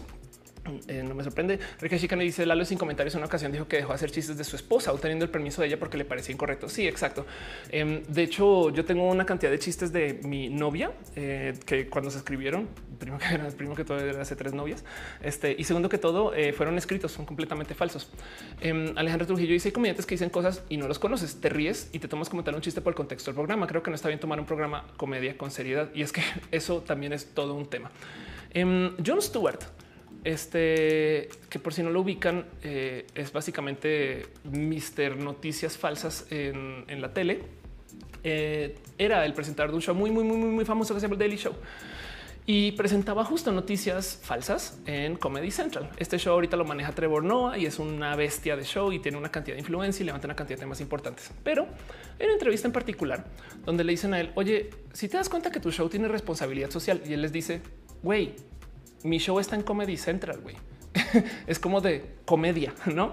No me, no me cuelguen tanto peso si, si honestamente mi show está diseñado para reírse primero y para ser factual segundo. La verdad es que eh, eso también tiene un alto nivel de discusión porque eh, yo creo que hay un muy importante trabajo que están haciendo estos shows de comedia porque nos están dando las noticias y un punto de vista. Del otro lado, mucha gente se queda con ese punto de vista como el único punto de vista y hay que trabajar. Pero como sea, em, este, el tema es que justo eh, hay algo de la comedia en particular que yo creo que sí siento que tengo que defender, porque yo creo que no es para nada viable el decirle a la gente, sobre todo en performance en comedia, no hables de esto. Ahorita nos beneficia porque estamos abogando a favor de la inclusión. No es de güey que perdón, pero el movimiento feminista es un movimiento que busca la inclusión, excepto las terfas, pero es un movimiento que busca la inclusión. Em, entonces que tú hables a favor de la exclusión está de la chingada. Pero del otro lado, la comedia justo no debería de ser un espacio censurable porque entonces entramos en el problema de quién va a decidir. No es o se dice o se permite que se diga todo o no se permite que se diga nada. Y entonces ahí nomás tenemos el problema de que si se permite que se diga todo, yo entonces tengo la pregunta de por qué tienen audiencia estos comediantes. Y eso siento que con todo lo que se dijo en Twitter, con todo lo que se platicó, no sé, no lo vi cuestionado. Seguramente alguien lo cuestionó, pero no lo vi cuestionado. Me explico como que del otro lado también es un ese chiste de, Ricardo Farril. Pues ok, este no levanta un tema que dices esto porque causa risa, pero el otro lado también es, pero si hay un chingo de gente que se está riendo, saben? Entonces, em, bueno, bien que podemos desconectar a Ricardo Farril, el personaje de Ricardo Farril, la persona, y eso fue lo que hicieron sin comentarios. Eh, Mau Nieto parecería que como persona tiene la misma plataforma de lo que estaba diciendo en Twitter. Entonces eso fue otro tema, pero aún así queda la duda del pero por qué tienen audiencia, no? Y es que fíjense que una de las cosas que decía este eh, en una entrevista eh, Patton Oswald, que es otro comediante, bueno, también actor, aquí está. Em, él levantaba el tema como más del orden del miren, es que si tú puedes hablar de eso desde la broma, entonces el tema es manejable. Si no te puedes ni siquiera reír del tema, aquí tenemos un problema. Y desde lo personal yo le añado que veo un positivo en el desmadre de los comediantes en Twitter. Y es que estamos hablando de esto. ¿Cómo le ven? Eh, es, como esta gente que dice eh, que los funcos no le añaden valor a la sociedad. Es más, ese tweet, a ver si lo encuentro. A ver, Uroboros, eh, Funko, valor, a ver si aparece así. No, Uroboros, Funko. Em, el caso es que eh, hace muchos ayeres está cagado. Hubo una, una plática con Uroboros, quien si no lo conocen, básicamente es un influencer. Este eh, va a odiar que le haya dicho influencer, pero bueno, es un Twitter, un amigo, una persona bien cool que eh, publica en redes. De hecho, tiene una cosa bien divertida que se llama el sábado sad. Es un hashtag que se llama sábado sad. Este por si se quieren divertir un rato con, con humor ácido, porque hay cosas muy, muy tristes en el sábado sad. Y el caso es que justo él decía los, los funcos son horribles, no le añaden nada a la sociedad. Y yo, yo le digo, el mero hecho de que estemos discutiendo qué es el añadir valor y que no es añadir valor, ya le añade valor a la sociedad. Pero bueno, Em, dice Alan eh, Fer, eh, ¿qué carajo me pasa? Siento que mayormente mi licencia es femenina. Incluso a veces pienso que soy mujer, pero realmente nunca he tenido ganas de transicionar. Y pues bueno, hay gente no binaria, no te preocupes. Está bien bonito. Este dice Enrique acá, ¿qué pasa si la comedia es políticamente incorrecta? Exacto. Esa justo es la pregunta. Porque es que el tema es que lo que, lo que es incorrecto varía según a quién se le dice y por qué. Yo quisiera dejar unas reglas ahí como de Ofelia. Esto es lo que yo estoy aplicando ahora con mi comedia. Primero que todo, evidentemente es golpear para arriba y no para abajo. Si tú te estás burlando de un grupo que está recibiendo opresión, pues entonces no seas también la opresora, ¿no? Eso de cajón. Em, no obstante, hay una comedia muy buena que hace el inverso, pero, pero yo creo que esto justo es el daño, ¿no? Y del otro lado, en lo que viene de mi mensaje y en lo que viene de lo escrito, yo contaré las cosas desde lo mío. Yo no tengo por qué hablar de la gente con piel de color porque la neta no lo vivo y no lo he tenido. Y entonces yo no puedo dar un, eh, sentir fidedigno de lo que es una persona con piel de color de ese modo que recibe discriminación por aquello. Porque de todos modos yo sé que yo voy a Estados Unidos y yo no soy una mujer blanca. Me explico. Em, pero, pero pues tampoco soy este, una persona afrodescendiente. Entonces eh, sé que tengo eh, unas formas diferentes por allá. Tampoco como no puedo hablar con gente, no sé, este neurodivergente. Me explico. Entonces eso también está ahí. Y la última quizás eh, sea nomás el tener presente que justo la burla propia sí es válida. Entonces, eh, lo siento si ustedes eh, se sienten mal de que yo diga cosas chistosas y, entre comillas denigrantes de la gente trans, pero es que el que yo pueda decírmelas a mí y el que yo pueda decirlas en voz alta les resta poder, porque yo estoy con todo el derecho del mundo de burlarme de mí. Y entonces eso también es tema. Miren, el tema es que, a ver, en esto del performance, es raro de ver cómo, por ejemplo, es muy claro que un actor está actuando. Saben como que en el cine permitimos lo que sea casi, em, porque podemos más o menos desconectar que, bueno, obviamente no es Nicolas Cage en lo que está diciendo o haciendo, es, es su personaje, no? Pero en el stand up y en la comedia, como que no tenemos claro si es la persona o no la magia del stand up es que te hace pensar que es la persona quien está diciendo esas cosas que le pasaron. Pero la realidad de la historia es que no. De hecho, hay un chingo, hay un chingo de comedia que se escribe por otras personas. Yo he hablado ad nauseum de este tema. O sea, si, les dije la cantidad de que he levantado que justo en otros shows que el tema de los insultos y el tema de este, este roja. A ver cómo me vienes entonces. este eh, aquí está el tema de los insultos, el tema, el tema de eh, las sensibilidades y demás. Pero caray, perdón, pero em, la verdad es que eh, este sentir de que, por ejemplo, que la comedia habla acerca de lo racional y los activismos habla acerca de los sentimientos, me topé escuchando comediantes hablar del tema em, que justo la mitad del problema es que los vatos piensan que su lugar como hombres es no sentir. O sea, la queja de los de los vatos que dicen es que es que las social justice warriors me, están diciendo yo me siento eh, ofendida y entonces dan por hecho que ellos no deben de sentir. Em, es, eso, es que también les, les como que lo consideran como un atentado contra su posición identitaria de que los hombres supuestamente no sienten. Y eso yo creo que también hay que platicarlo. Hay un factor de todo esto que está pasando con los comediantes de masculinidad frágil. Em, de, yo puedo, por supuesto que yo puedo hacer este comentarios sarcásticos acerca de las mujeres porque yo soy vato, no? Así que ese es un tema. Luker dice que se va a hablar del machismo altruista. No, eh? bueno, igual y lo levanto después. ¿eh? Em, en fin, este dice Acusis, yo soy vato medio princesa, pero vato Ultracat dice reclamar lenguaje opresores de la presión le quita fuerza. Yo sí me puedo decir queer y lencha porque soy queer y lenchanda.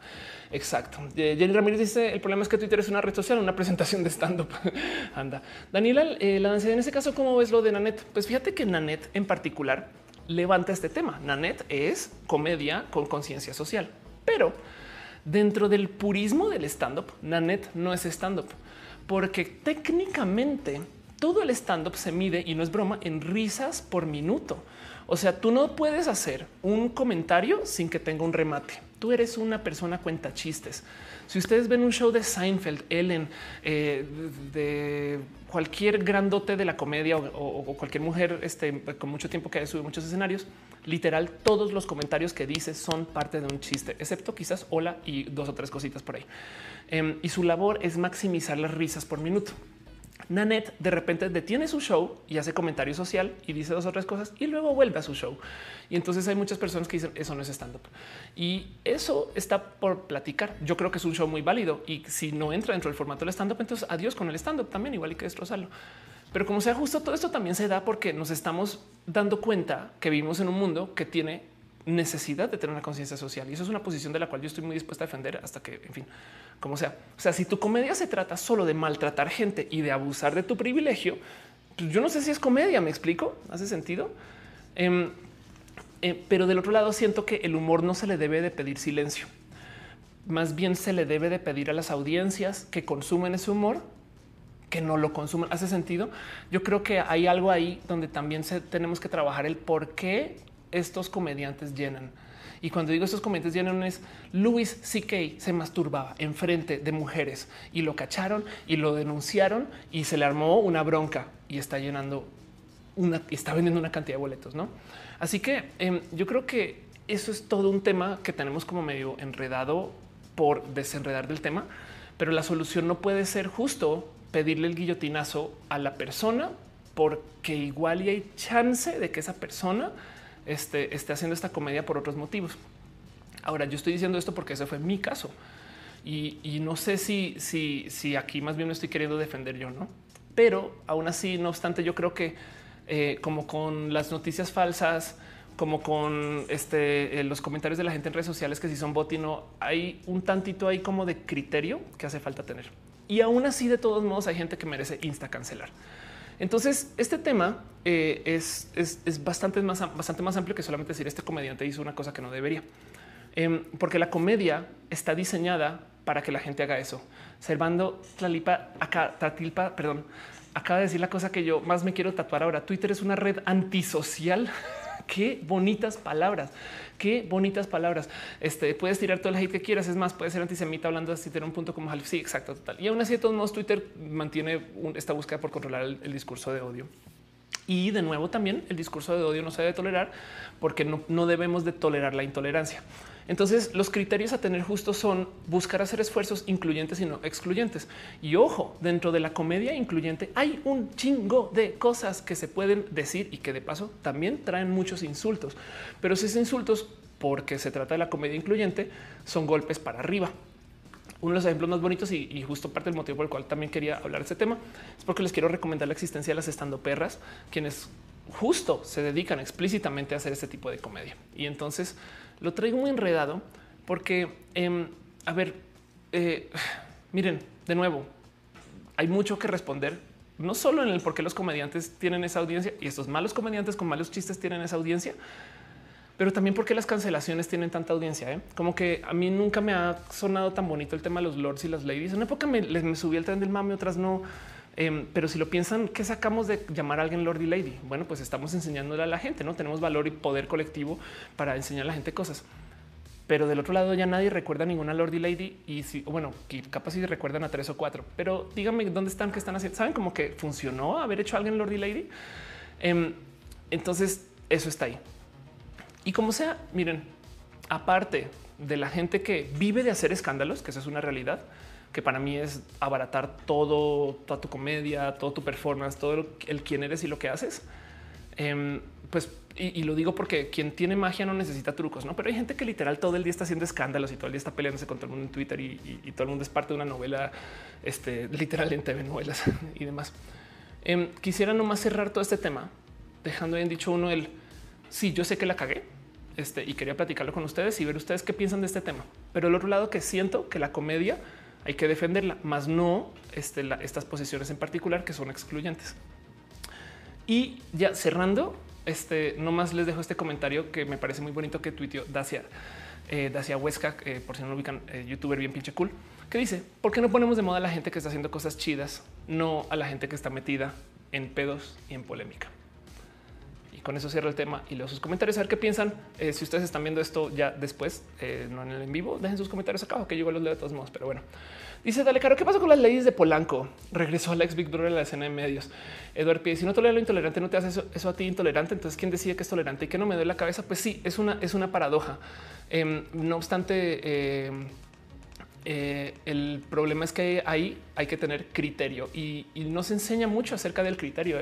En general, escuelas, colegios, no ese tipo de cosas. Dice Joan Ávila, Lady Tacos de canasta. ¿Por qué estamos haciendo eso?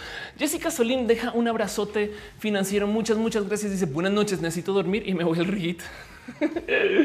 Vela al rigid. Muchas gracias, Jess, quien todavía te envidió tu cabello. Pero bueno, em, dice eh, Daniela, eh, no es lo mismo alguien que contó un chiste misógino que alguien que violó. Totalmente de acuerdo. Oscar, que hace unos días me puse a pensar que Facebook promueve el acoso. Puede ser este, o por lo menos lo permite que en este, en este calor político puede ser lo mismo hasta promover, no? Em, dice, vamos a ver qué más tengo yo por acá. Eh, dice Mighty Joy Killer que es el machismo altruista.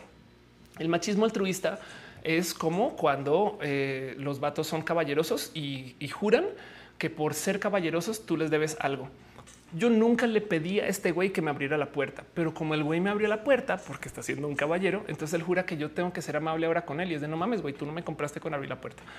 Em, y hay muchos chavales que eh, sienten como que, es un negativo el no ser caballeros, no como que se les enseñó a se les enseñó la caballerosidad y entonces es de pues es que ahora hoy en día ya no se le puede decir a la mujer que está guapa y es de es que yo no lo pedí, güey, me explico. Y del otro lado, a muchas veces, y es que no la gran mayoría de las veces se hace con intención. Y estaba hablando de esto en Twitter porque muchas personas me decían es que muchas veces, y es que no todas, pero muchas veces los, los, caballeros son caballerosos con las mujeres guapas. y lo que yo decía en Twitter es no se puede más bien que seamos amables. O sea, porque un güey no le pone su saco encima a un amigo no para cubrirlo cuando tiene frío y lo abraza y, lo acompaña, no? Porque solamente es como esta como rara dinámica de el hombre tiene que proteger a la mujer. Entonces eso justo es misoginia altruista. Em, pero bueno, Ultracat dice reclamar lenguaje opresores de la opresión le quita fuerza. Gracias. Sí, justo te había leído. Eh, Jenny Ramírez dice eh, Twitter es una red social, una presentación de stand pues es verdad. Em, y dice Monserrat, ya intenté explicar, pero revolví gente. Fran Agustín dice la educación debería ser obligatoria hasta el nivel terciario para que se aprendan más criterios. Es una lástima, pero pues sí, en general. ¿eh? dice me quiero quedar, pero mañana tengo que madrugar. No te preocupes, Gigi, descansa. Este y pues hablamos en redes sociales. No pasa nada. Stan dice si la audiencia pide chistes misógenos y que se burlen de las minorías, entonces la audiencia es la que está mal. Totalmente de acuerdo. Y yo creo que eso no se discutió en todo este desmadre de los de los comediantes. Sí voy a decir algo tache por los comediantes que hicieron algo y voy a poner, voy a juzgar, voy a de plano juzgar.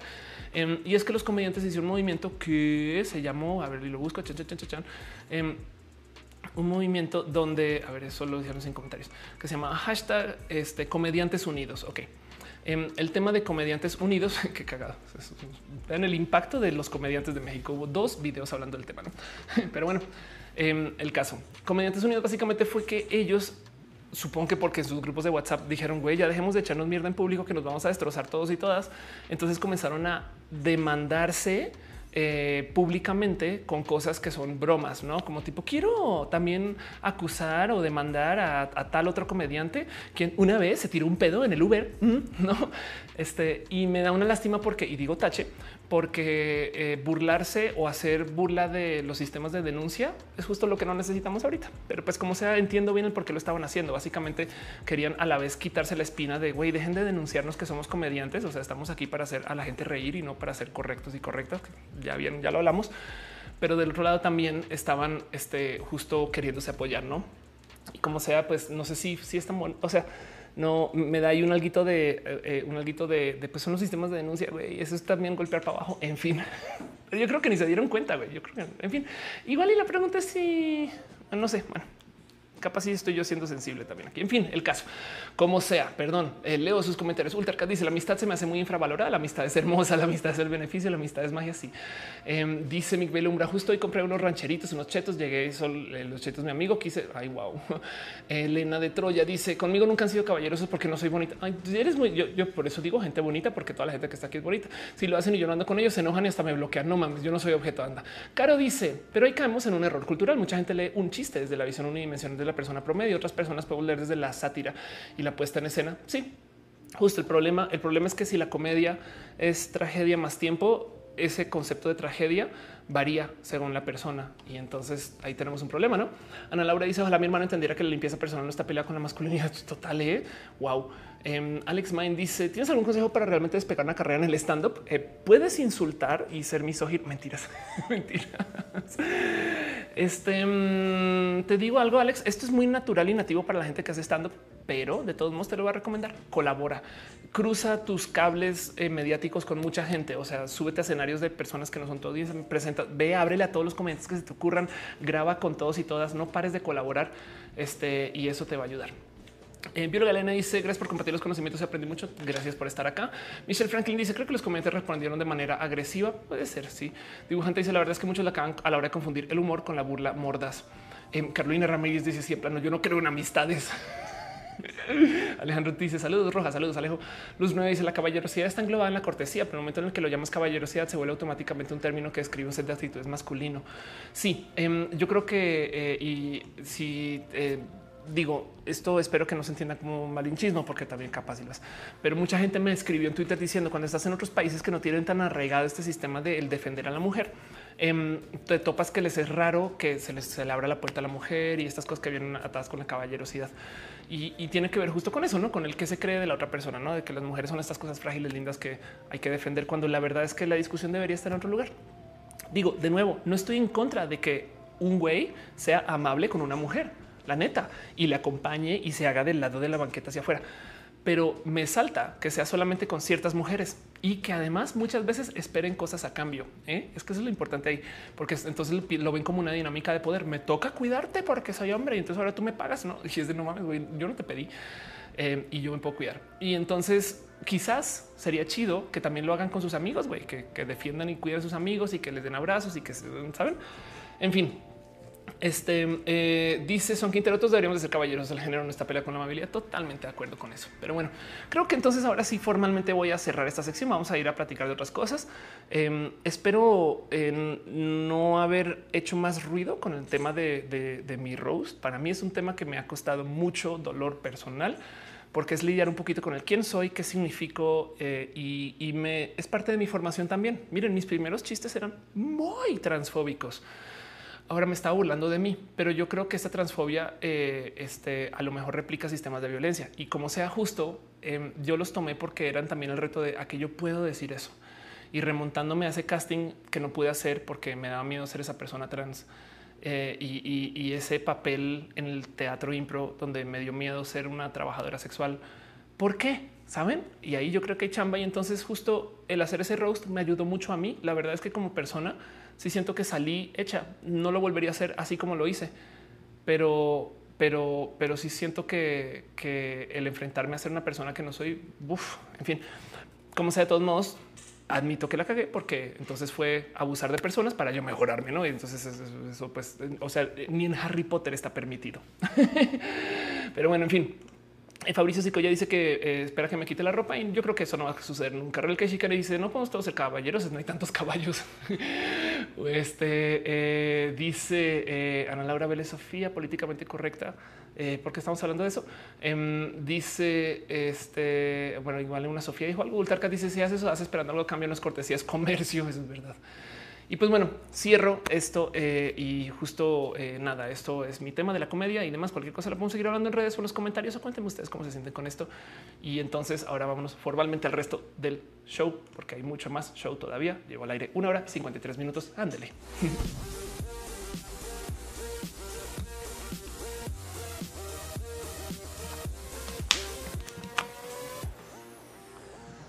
Bueno, lo primero que quiero platicar hoy es justo una pequeña sección que me gusta llamar de cariño, abrazos. Solía llamarse esta sección balazos y un día, este, pues nada, el show se y transformó y ahora se llama abrazos. Pero pues básicamente es un pequeño resumen de cosas que pasaron en la semana que yo creo que vale la pena, no sé, platicar. Digo, no me quiero clavar mucho los temas, pero se los presento. Luego ustedes díganme qué opinan o si les interesa o no, pero pues para que sepan que estas cosas están pasando. Y la primera cosa que tengo para ustedes hoy es un bonito canal de YouTube que yo creo que, miren, voy a decir, todos, todas y todos conocen ya, porque si no saben de esto, se perdieron de una gran parte de YouTube y vayan y buscan después. Pero no sé si ubican em, este, este video, este o este stream hecho por Chill Cow, em, que básicamente es un canal de YouTube que pone musiquita hip hop lo-fi, donde básicamente em, pues nada, es música de fondo y tiene esta persona que está estudiando que es una caricatura. Seguramente lo han visto y demás. Pues después de muchos, muchos muchos días de, este, estar transmitiendo sin querer queriendo, el stream se acabó. Y entonces, ¿qué fue lo que pasó? Pues básicamente YouTube sin querer este, eh, cerró el stream y pues nada, les puso un claim de copyright. y ahora pues ya lo discutieron, lo platicaron y volvieron a abrir el stream y otra vez están transmitiendo música, pero quedó un video hecho como si hubieran hecho un stream largo y luego lo cerraron y es oficialmente, no saben cómo me divierte esto, es oficialmente el video más largo de YouTube porque tiene 13.165 horas, 23 minutos y 44 segundos de transmisión. Y me gusta pensar que justo lo que pasó es que pues a lo mejor la chica por fin acabó su tarea y entonces cerró el stream y se fue a dormir. Pero bueno, nada, se los dejo a ustedes ahí nomás para que lo sepan. Em, esto de por sí siempre me llama la atención porque es un stream que está transmitiendo música, me explico. Em, y además, eh, justo el motivo por el cual le pusieron su claim de copyright es porque es animaciones de Ghibli. Entonces supongo que la habrá pagado a esta altura, ¿no? Y es, bien divertido pasarse por acá y ver de qué chingados hablan y qué dicen y etc. Porque pues nada, es un stream pues, movido, 36 mil personas escuchando. Em, así que son de esas cosas que dices de qué raro experimento humano, ¿no? Pero como sea, pues justo se terminó el stream por un ratito y volvió a abrir. No saben el pánico tuitero que hubo. ¿Qué, qué, qué? ¿Cómo que Chilcao cerró, güey? ¿Cómo que esto es como si me quitaran, no sé, a PewDiePie, quien ahora está de vacaciones, pero bueno, en fin. Y eso pasó. Este dice Brian Roses tenía mucha tarea. Exacto. Eso puede ser. Eso puede ser. Pero bueno, pequeño abrazo. Díganme ustedes qué opinan. Conocen ese canal. Muchas personas están diciendo que sí. As María dice no pasó su examen y se puso a estudiar de nuevo. Exacto. Ricardo G dice algún día Roja ganar el récord del stream más largo. Ya quisiera porque, porque ya viste que son contra miles de horas de esta de la que estudia. Maya Chan dice amo chill cow. Sin ellos no puedo dormir ni estudiar y les debo la vida. Exacto. Dice este Aaron Andrés, eh, ¿cómo puede ser? Ah, ok, es muy inteligente abiertamente para colmo, también es parte de la comunidad LGBT. Tus transacciones son geniales. Gracias, son buenas transacciones. Em, pero sí, y dice eh, María Alejandra, 13 mil horas y todos fuimos parte de ellos. Qué lindo. Exacto, exacto. Qué raro, pero bueno. Otro abrazo que tengo cosas que pasaron esta semana que vale la pena platicar nomás para que lo sepan. Lea sus comentarios de tomos de todo lo demás. Au. Dice Locker que Piu ya volvió. Qué chido. Qué bueno, porque eso, eso deshace un video que hice hace nada. Em, científicos japoneses crearon un robot que puede sentir dolor. y es de esas cosas que dices científicos, ¿por qué? Saben, es como decir, van a crear un robot porque uno que le duelan las cosas. la verdad es que aquí hay mucho que platicar, porque justo la pregunta es qué es el dolor para un robot. Básicamente es una creación que es este, pues antropomórfica. Básicamente se parece a una persona, quieres una persona, la muestra como una persona, em, pero tiene piel sintética. El tema es que esta piel eh, entiende presión y entiende de este como de, de, movimiento y entiende si la tocas como que es sensible, la tienes, la piel siente. Y entonces la computadora lo puede entender. Ahora, estos crueles dijeron que eso que está sintiendo no es caricia, sino es dolor. y están investigando un poquito el, pues cómo podría ser un robot que tiene piel sintética que puede sentir y, justo están tratando de calibrar lo que sería el dolor para esta inteligencia artificial y eso pues nada que pues cruel güey eso es yo pensé que había un futuro más cool güey pero después de ver a, la mamá que volvió a ver a su niña en, inteligencia artificial ya no sé qué pensar de la vida ni de la tecnología pero bueno en fin eso sucedió y pues a ver qué, acaba pasando. La verdad es que miren, el mero hecho de tener piel sintética que tiene capacidad eh, de, sentir implica que eh, podemos tener cosas con piel que, no son necesariamente humanas, saben? Y, eso deja muchas cosas a la duda, como el no sé, un case del celular que sientes si lo aprietas mucho poco y que sea en fin. Dice Monserrat, eh, ¿por qué queremos que le duela? No basta eh, con eh, que nos duela a nosotros. Exacto. Pero del otro lado, para también no eh, bañarnos mucho de este tema, em, es dolor bajo nuestra definición de lo que es el dolor. El, el robot no, a ver, nosotros sabemos que el dolor nos entristece porque tenemos reacciones químicas en nuestro cerebro que llevan hacia la tristeza y es parte de la reacción natural que tenemos construida y programada para que evitemos las cosas que nos dan dolor. Miren, las cosas que huelen mal suele ser porque si no olieran mal nos harían daño, no como que hay secreciones de nuestro cuerpo que huelen mal es para que no nos las comamos. La neta, piensen en eso. Así que em, el que nos duelen las cosas también es para que sepamos que hay algo mal con nuestro cuerpo, que están pasando cosas y que lo podemos atender o no, o no, como que también eso está por ahí. Pero de todos modos el dolor sentimental pues ata a un sistema de eh, psiqui, ¿no? que implica que tenemos que sentirnos de ese modo y que tiene un cierto modo neuronal de funcionar. El robot no tiene nada de esto. El robot se le enseñó, sintió algo la piel. Ergo, dolor activado, ¿sabe? Pero, pero para ese chiste, si le das find and replace dolor a placer, pues da la misma, ¿no? Eh, eh, así que es no más bonito de ver porque no es dolor per se, pero del otro lado, eh, si es inteligencia artificial, algún día pudiera ser una real inteligencia artificial. ¿Quién soy yo para decirle que no es una persona humana que está sintiendo dolor? Así que esa discusión puede ser más profunda de lo que estoy diciendo, no? Pero ya dice en, en mi primer directo, yo me acuerdo cuando salías en Atomics, tengo un programa descargado en mi pendrive. Wow, guarda eso. dice Dante Can, un robot siente más que mi ex. Perdón. Ricardo Jade dice bastantes años fue una conferencia se utilizaban nanotubos de carbono. Wow. Uriel Montes dice la tecnología no tiene la culpa, sino son los humanos.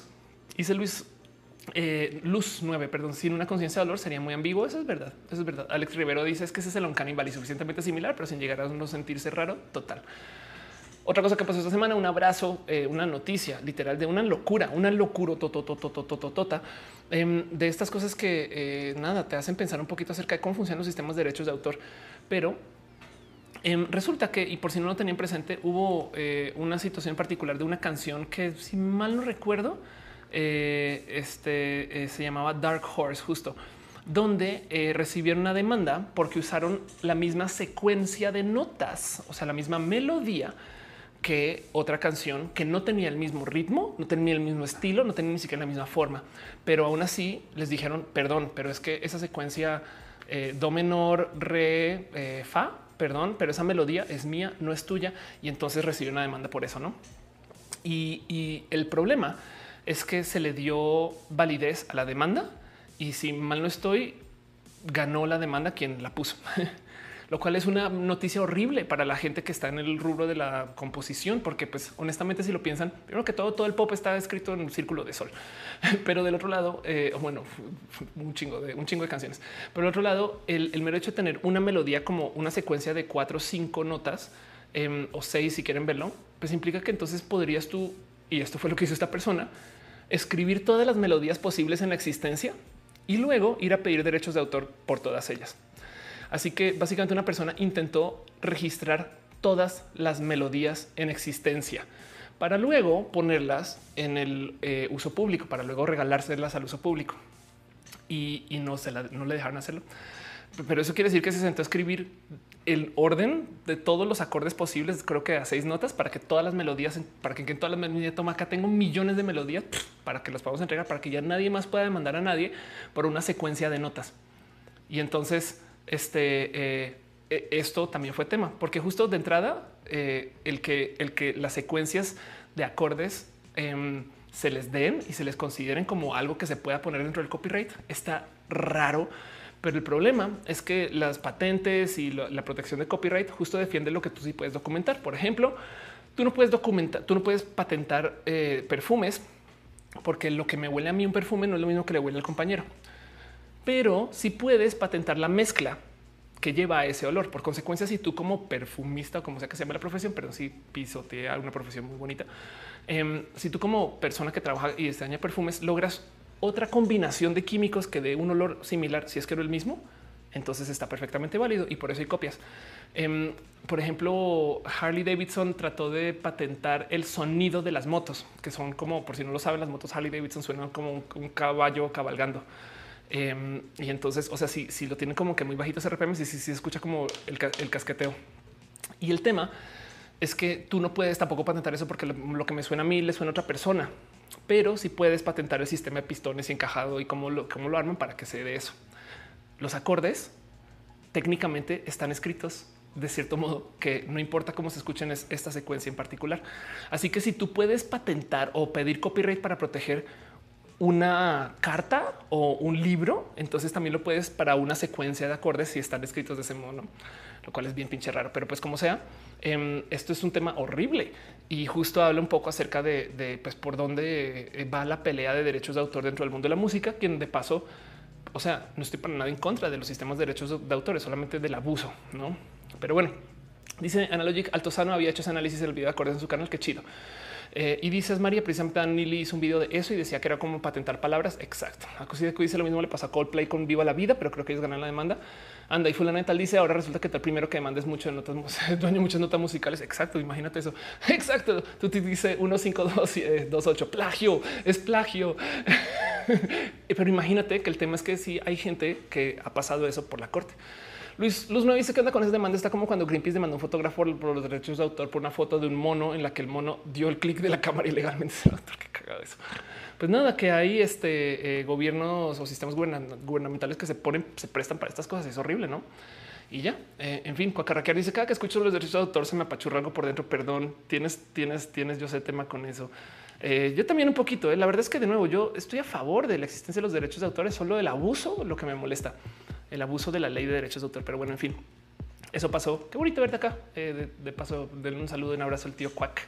Ana Laura Vélez dice: Este eh, eh, está hablando con Caro. Que em, dice Víctor Rane parte una firma que tiene el arroba. Puede hacer como que tiene la arroba. ¿Cómo, que tiene la ropa? ¿Qué quieres? Qué miedo ese statement. en fin, Anti 7 dice pregunta con respecto a que te operaste los pechos que hace mucho no te veía. Me operé y tengo dos videos hablando del tema. En mi canal de diagnosis encuentras el más cool de los dos. Asmari dice presidentamente Adam le hizo un video justo eh, y Diego Mireles dice yo Satriani demandó a Coldplay por vivo la vida y ganó. Anda. Pues bueno, otra cosa que pasó esta semana, nomás para que sepan, Netflix, quien se ha ido YouTubeizando en estos meses, oficialmente hizo la cosa más cruel del mundo para Netflix. Espero que les funcione, pero puso eh, un sistema de trending Nadie quiere el trending de YouTube, güey. La neta, no conozco a nadie que diga cuando no sé qué ver, voy a YouTube y veo a ver qué está en trending. Y según esos videos, yo decido si quiero ver algo nuevo. No, no mames, güey. Tú buscas cosas, navegas entre canales, ves recomendaciones, pero no vas al pinche trending, que es el que es lo que más se ve en YouTube. Pero bueno, supongo que es trending porque la gente sí le da uso y como sea. Netflix hace mm, dos semanas, no un mes, anunció que iba a cambiar el cómo va a contar los views en sus videos. Por si ustedes no lo saben, pero si de paso son generadores de contenido, se habrán dado cuenta que si suben un video a YouTube y suben el mismo, el mismo video a Facebook, en Facebook van a tener más views. Yo debería hacer un video entero de esto, pero el cuento es que en YouTube las vistas son dinámicas. Entiéndase, YouTube, si ustedes suben un video de una hora, él busca el momento del video cuando la gente, la mayoría de la gente lo deja de ver, le llaman el cutoff. Entonces digamos que un video de una hora en promedio la gente lo ve 22 minutos con 35 segundos, ¿no? Así que de ahí en adelante, cuando ya encuentra dónde es ese cutoff, él calcula que, bueno, él, deja que si tú ves el video hasta ese punto es una vista. Si no, no lo es. Si, es, si te pasas, pues no pasa nada, ¿no?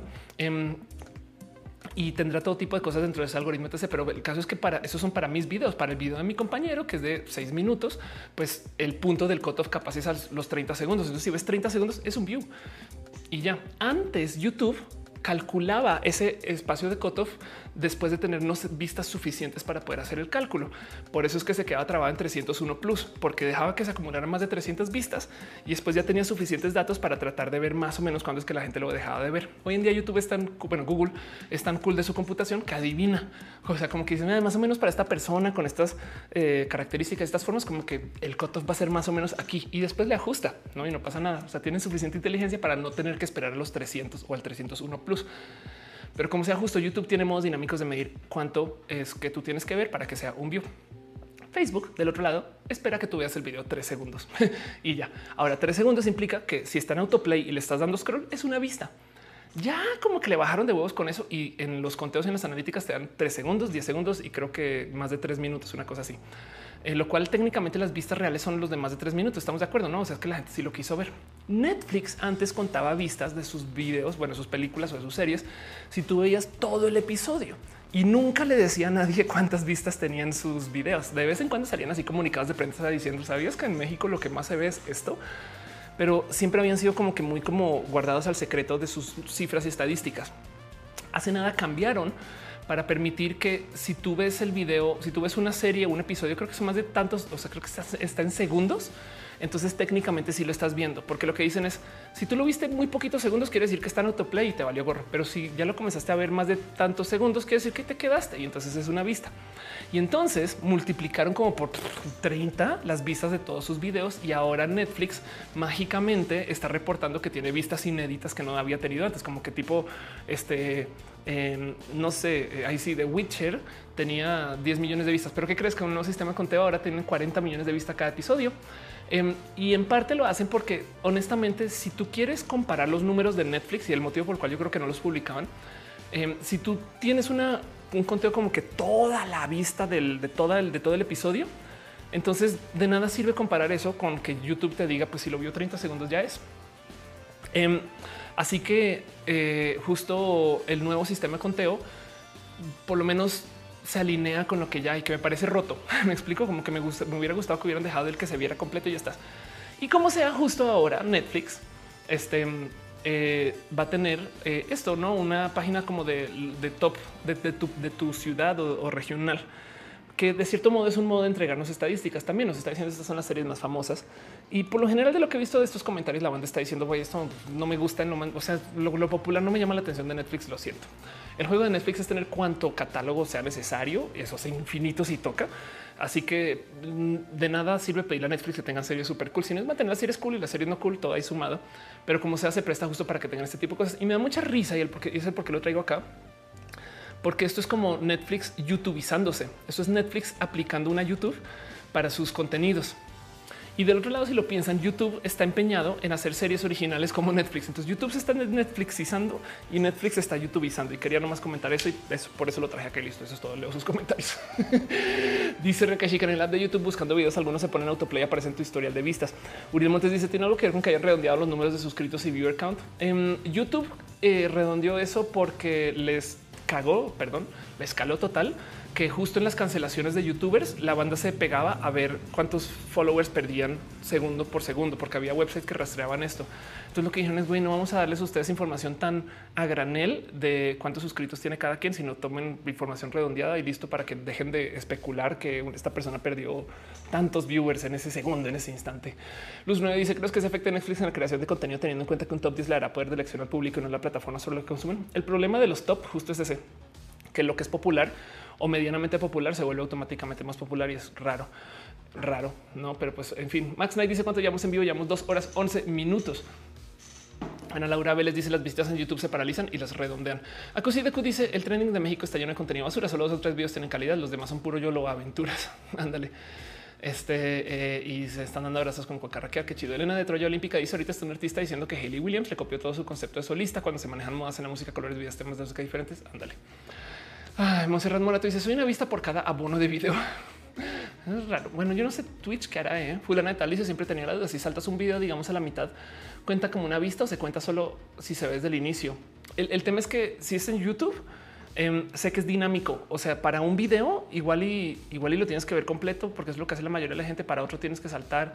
Y creo que igual a lo mejor lo que hace es que toma tiempo visto, no? Pero pues la neta, neta, no sabría bien qué decirte. Lo que sí sé es que si tú te quedas dándole refresh a una página, no, no le añades 20 views a un video. Este, por ejemplo, pero bueno, este, eso sucedió. Abrazo. Eh, cuéntenme ustedes qué se siente con eso o cómo, cómo, cómo les cruza esta noticia. Coméntenme aquí abajo, vayan diciéndome en el chat y yo les leo ahorita. Y vámonos con nuestro próximo abrazo. Otra noticia, cosas que pasaron esta semana, una cosa que me tiene impresionada em, y es que a raíz del coronavirus, en China la gente está usando pues nada máscaras para taparse la cara, que está bien, no me explico. Eh, y si ustedes no lo saben, hay un una cantidad ridícula de control vía software de la población china, donde hay literal cámaras en la calle que reconocen a la gente, saben de dónde vienen, de dónde van estas cosas y entonces eh, manejan un sistema de puntos sociales. Si tú en China em, ayudas a que una pobre señora cruce la calle, la neta, eh, ganas puntos sociales. Y entonces mientras más puntos sociales tengas, al revés, mientras más puntos sociales pierdas, más acceso a servicios del gobierno pierdes, donde si tú te comportas lo suficientemente mal, pero esto incluye cruzar la calle donde no ves estas cosas, Em, y, las cámaras te cachan y pierdes puntos. Luego no te dejan subirte al metro, no te dejan viajar en avión. Hay modos en los cuales te van castigando para que seas buen o buena ciudadana y es horrible de ver. Pues bueno, justo ahorita con el coronavirus, que creen? Hay mucha gente que las cámaras no les están reconociendo. Y entonces lograron estos genios desarrollar software de reconocimiento facial que funciona aún si tapas todo tu rostro. Y es de perdón. O sea, adelante que uno que avanzaron la tecnología para eso y dos, y esto, esto va a ser un chiste 2, 3, 2, 1. Aguántame con esta, pero dos en China en particular, reconocer a la gente por sus ojos ha de ser difícil, pero estoy haciendo un chiste. Eh, eso es un chiste. Créanme que es un chiste. Ya sé que hable largo el tema, pero en fin, me siento hasta culpable ya. Em, el tema es que justo la verdad es que no más a nivel de computación, esto es impresionante porque es muy poca información lo que hay cuánto hay en una mirada, pero es muy poca información lo que tienes acá para determinar quién eres. güey. Y aún así, al parecer funciona. Del otro lado, parte del motivo por el cual funciona es porque está también buscando una base de datos de gente que ya se sabe que ronda una esquina, una zona, ¿no? como que también es güey. Esta persona vive más o menos por acá. Ah, esa seguramente es la tía Gonzala. Me explico. Em, como que tampoco es que pueda identificar automáticamente a todo el mundo vía eh, un reconocimiento facial parcial, pero en este caso que tienen bases de datos de por dónde está la gente de todos modos, les funciona y da un chingo de miedo de todos modos que esa tecnología exista y es impresionante, como que a nivel de la computación es impresionante. Dice Mir, tengo un poco de lag de sonido con imagen, ¿a alguien más le pasa? No me digas, eso me parece horrible. Em, dale refresh a ver si hay puro chance. Eh, eh, perdón, Esmeralda dice que, que, eso es como Black Mirror. Ándale. Eh, está diciendo un poco de la es la misma persona. Ah, no, ya, ya habías dicho. Eh, dibujante y se recuerda cuando Netflix habías, había podido, podías ver drogadicto con Eduardo Palazuelos. Todo ese así, ándale. Y Cachín en 1984. Totalmente de acuerdo. Eh, Bióloga Elena dice en Instagram han ocultado cifras grandes por tema de ansiedad. ¿Qué opinas de esto? No tiene nada que ver con ansiedad. Este em, eh, eso dicen, no es, como de, eh, pero el cuento es que Instagram tiene una batalla campal contra los bots si tú dejas los likes muy en visto, entonces eh, los bots la verdad es que se optimizan para eso y se venden para eso. Es más difícil hacer bots que comenten que bots que den like. Y de paso es más fácil cachar a bots que comentan porque el patrón de escritura y es donde se publique todo esto es mucho más fácil de rastrear que solamente un like. Así que al esconder los números, realmente lo que están haciendo es que están impulsando a que la gente comente más en vez de dar like. Y de paso, tú como influencer, si necesitas que tus eh, posts sean visibles y que tengan interacciones, como los likes ya no son este, este como esta, esta herramienta de llevar tráfico, sino los comentarios, necesitas despertar comentarios y es muy fácil despertar comentarios si tú compras anuncios en Instagram para promocionarte. Así que la herramienta de el esconder likes a la vez también promueve que tú compres más anuncios con Instagram. ¿Y qué crees? Pero bueno, este Jimena dice saludos, muchas gracias. Max Knight dice qué padre. Yo verdad soy fan de la tecnología. Es increíble que hayamos llegando a algo así. Este ojalá en México se desarrollara puntos de buen ciudadano. Pues 212. O sea, eh, yo creo que también perder tu privacidad para que la gente sea buena, buena gente, porque además no lo están haciendo porque les nace, sino lo están haciendo porque no, no, no me gusta honestamente. Pero bueno, en fin, eso pasó. Luego vamos a hablar de un tema en particular que mucha gente me dijo, ¿vas a hablar de ese tema? Sí, voy a hablar de ese tema. Y es un tema que debía haber sido el centro de este show, pero quería hablar de la comedia porque nada, necia. Y es que un personaje que se llama Mike Hughes, em, es más, Mike Hughes, em, llevaba una batalla campal contra la gente eh, curviplanista, perdón, tierra curvista para comprobar que la tierra realmente era plana. Entonces, em, Mike Hughes básicamente eh, era un, por así decir, inventor estadounidense, quizás así se le podría escribir, quien creía que la tierra no es curva ni esférica, es plana. Y hay un chingo de gente que piensa que la gente es plana y la verdad es que es un tema para otro episodio, porque hay dos cosas que me gustaría rescatar acerca de la gente tierra planista y es que están en contra del sistema y eso está bien, pero del otro lado ya tomaron la decisión que la Tierra es plana y entonces toda la información que encuentran es para sopesar esa decisión y por consecuencia pues entran en la pseudociencia porque no están dispuestos a dejarse creer eh, lo que sea que le digan los resultados. No entiendas si hacen experimentos y descubren que la Tierra es curva, es de ah, es que el gobierno modificó el experimento. No como sea, de todos modos, Mike Hughes decidió construir un cohete que además funcionaba a base de vapor, que no sé exactamente cómo funcionaba. Em, y entonces este cohete era para que pudiera subir lo suficientemente eh, arriba que pudiera ver si la Tierra es plana o curva. Ya lo había lanzado antes, pero no subió lo suficiente para poder distinguir y entonces decidió hacer un cohete aún más grande. ¿Y por qué un cohete no un avión? Porque justo según los tierraplanistas, los aviones tienen sus ventanas como medio curviadas para que tú pienses que la Tierra es curva, porque la NASA nos quiere, no es broma, la NASA nos quiere esconder que la Tierra es plana. Em, y entonces, eh, como los aviones están intervenidos por el gobierno y no sé qué, tú tienes que construir tu propio sistema de transporte para ver si la Tierra es plana o curva o no. Em, y el tema es que uno ya se había disparado antes y, lo había sobrevivido, pero ahorita y esto es noticia, creo que de ayer eh, sale su cohete y justo no quiero mostrar algo muy horrible acá o que se vea muy horrible, pero pues em, básicamente su cohete dispara y choca. Y el tema es que em, lo primero que dijo un Twitter es yo creo que no sobrevivió y fin. Eso es todo. El tema eh, para quien había visto este video antes o no, es se ve que al despegar, quién sabe por qué motivo, sin querer, creería una, se dispara su paracaídas. Su paracaídas queda atrapado eh, justo en la estela de vapor del cohete. Em, se rompe en piecitas y se cae al piso. Ahí no sé si lo alcanzan a ver ahí justo atrapado en la estelita.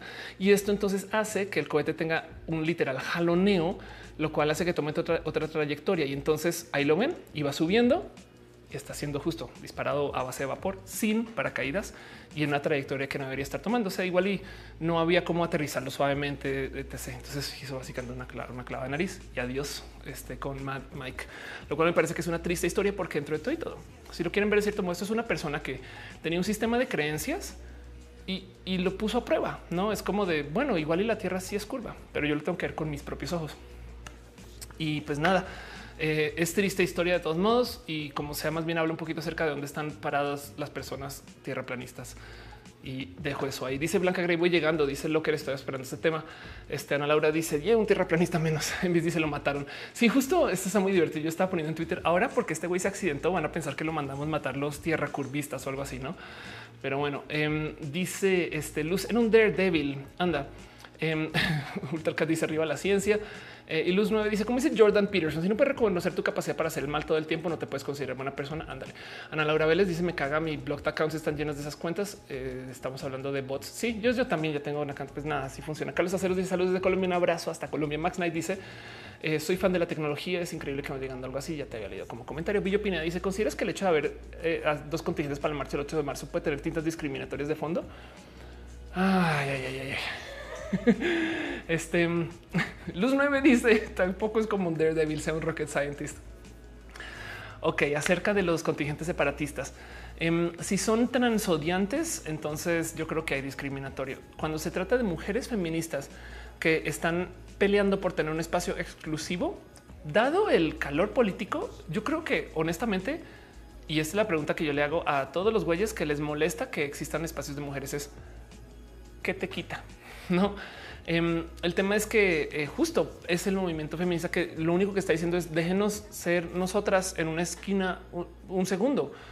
Em, no me salta mucho que hay güeyes que de verdad como que se, vuelven demasiado dependientes de que les validen de que están apoyando a las mujeres. Como no, yo tengo que poder ser una persona que también hasta en los feminismos estoy, no y es de por no como que em, yo tengo discusiones varias con el tema de los feminismos por el tema de las mujeres eh, TERF, pero en muchas ocasiones yo he optado por no decir que soy eh, feminista y eso es una posición potencialmente tibia, lo sé, pero la verdad es que lo hago porque yo sé quién soy y entonces el, no se trata acerca de la etiqueta de ser o no ser feminista cuando puedes potencialmente ser o no ser parte del colectivo. La verdad es que y ahorita vamos a hablar más de eso. Em, yo debería de pelear más por ser una mujer que, eh, esté, que está inscrita en los feminismos, porque soy mujer trans y, debo. Pero cuando se trata de hombres, no, porque es que, ¿por qué nos dividen más? No, no, no, es que, a ver, el tema es que las mujeres lo que están haciendo es déjenos tener un espacio nuestro, güey, no tienen por qué dominar todo, justo de eso se trata, ustedes tienen sus espacios también, ¿no? Em, y entonces técnicamente no viene desde el odio porque es que ahí te va y va de nuevo. Unos están abogando por la exclusión, otros están abogando por la, inclusión. Ultracat dice eh, los tierraplanistas se niegan activamente a hacer ejercicios básicos que comprar inmediates de las redondas de la Tierra. Sí, de hecho, sí, justo esa es la pseudociencia, es la definición de la pseudociencia. Dibujante dice que si hablarás de la huelga femenina, yo creo que el 9 voy a hacer huelga en este show. Cuacarraquear dice todo el experimento y su onda de inventor con cruzada por la tierra plana. Sí, parece como muy 1930, hasta emocionante el atrevimiento. Sí, ¿eh? sí, como que muy tipo vamos a este, subir en globo ¿no? y estas cosas. Pero así era. Aaron Peralta dice en las noticias dijeron que realmente no creía que la tierra era plana, sino que seguía esa corriente porque le ayudaba a conseguir ingresos.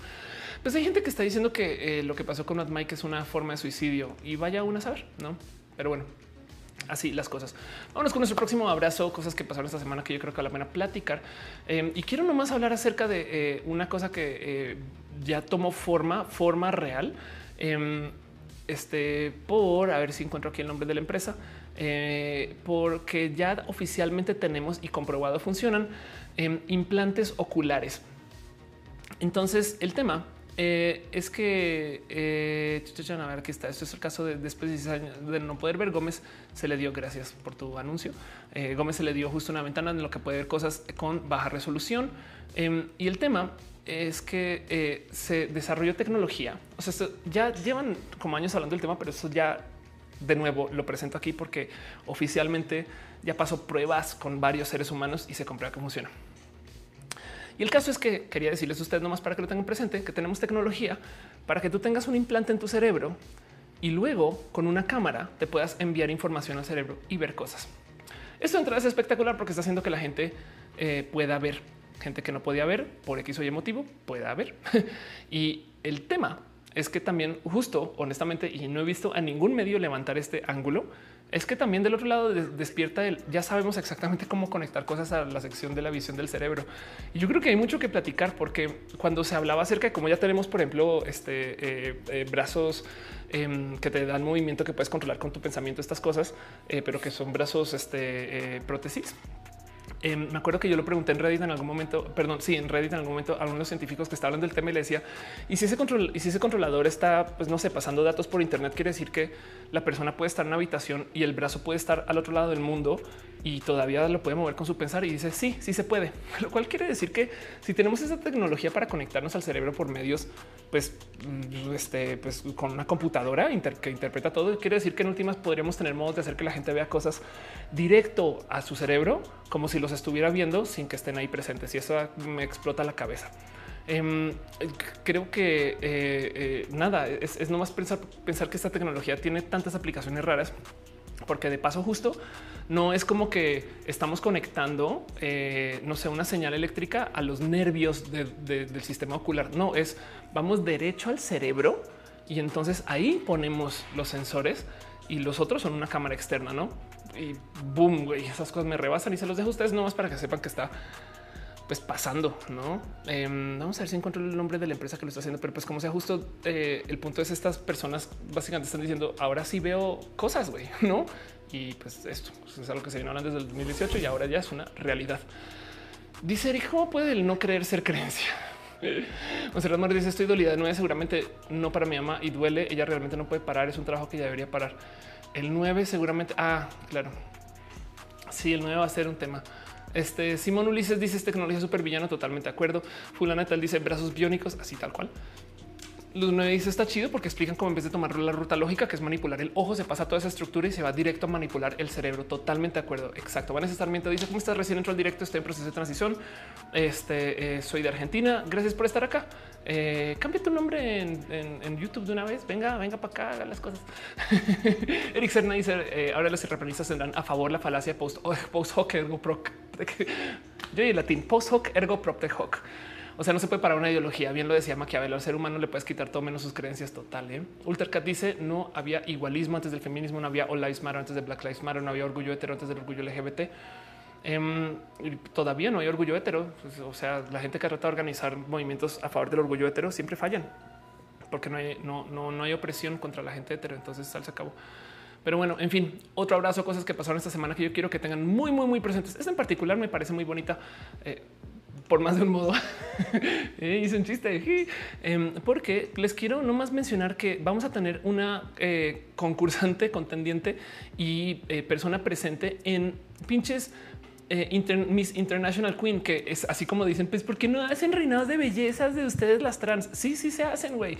Y pues ahora tenemos a una mujer trans espectacular, quien es norteña y nos va a representar. Entonces les quiero hablar de Val Fluchaire, quien es una persona súper, súper cool, es un pan de Dios, es un amor y, la verdad es que este nada, es de esas personas que eh, miren, si hay una reina de belleza que encaja dentro del estereotipo la reina de, belleza eh, chida, es, es Val. Lo digo porque a veces sus, este, no sé, sus stories son como de la verdad es que hay que ser buenas personas. Y sí, sí, estoy totalmente de acuerdo, Val, no, pero es como que es como ya deja de ser demasiado princesa, güey. Pero la quiero un chingo.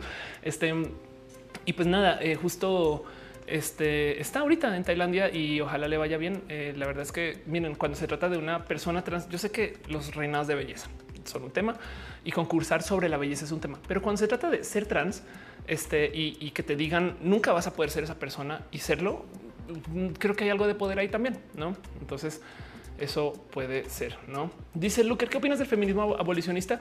Yo no entiendo por qué chingados la gente apoya tanto este feminismos que abogan por unas mujeres sí y otras no. Es como que pues, no, no sé si no sé si funciona así. Blanca Gray dice, ¿tienes tips para la ansiedad? hay de todo, sobre todo en, eh, si es laboral estas cosas, escribir, hacer listas, post-its, etc. Eh, eh, me han ayudado a mí.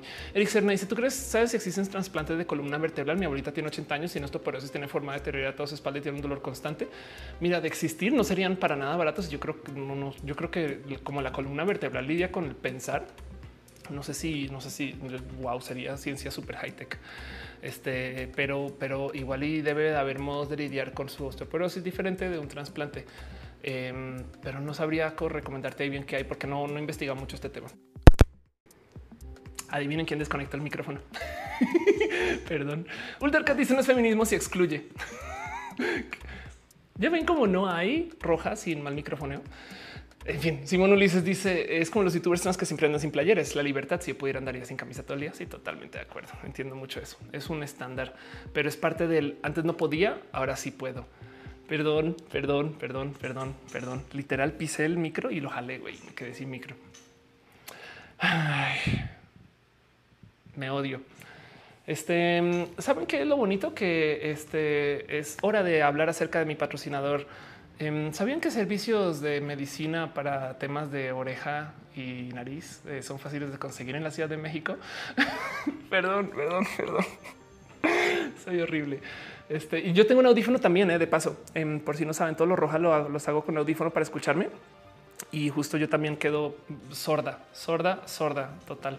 Dice Ultercat que, eh, ah, que yo toco la guitarra. Están preguntando en mis uñas, seguramente. Eh, sí, perdón. les prometo que lo quito de la versión editada de estas cosas, pero bueno, en fin. Sigamos con los temas y dejemos de este, disculparme porque este show se volvió a disculparme por la comedia. Ahora me disculpo por aquello. Em, Próximo tema, este eh, cosas que dice dibujante. Yo checando el cable mismo, si no era yo. Em, próximo tema, cosas que justo eh, quisiera presentarles que pasaron esta semana. Esto con un abrazo a Uriel, quien de paso es biólogo, es una persona bien pinche cool. La semana pasada hablamos acerca de cómo la inteligencia artificial ayuda para encontrar y descubrir nuevas cosas en esto de la medicina y entre estas encontraron un antibiótico. Por si no saben, los antibióticos están en camino de desaparecer porque tenemos un problema muy cabrón y es que los antibióticos no eliminan este, eh, eh, eh, pues básicamente las bacterias con las que trabajan o, saben como que los antibióticos de cierto modo funcionan, pero hacen que lo que tengamos eventualmente se vaya fortaleciendo y por consecuencia lentamente han ido perdiendo o han ido creando resistencias. Nuestros antibióticos de hoy son para super personas a comparación de lo que se tomaba hace unos meros 30 años. Y de paso, la gran mayoría de resistencia con los antibióticos y más ni siquiera viene del uso humano, sino que pues, los antibióticos mayoritariamente se consumen para pues, crear carne, no? Em, y entonces, este justo eh, tenemos un tema porque tenemos que desarrollar nuevos antibióticos más fuertes, más inteligentes, más eh, no sé, hechos para el futuro y estas cosas. Y al parecer encontramos uno como humanidad, o bueno, un equipo en MIT más bien encontró unos nuevos antibióticos, un antibiótico muy súper poderoso em, que lo solucionó por medio de uso de una inteligencia artificial que se puso a buscar entre una cantidad ridícula de datos em, que le permitió como básicamente trabajar como escenarios y demás y resulta que funcionó.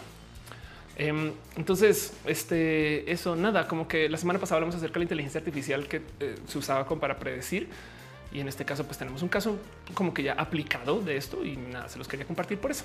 Pero bueno, en fin, em, dice Lucar que si tengo las uñas así por guitarrista y no por lesbianas, son ambas. De hecho, son ambas.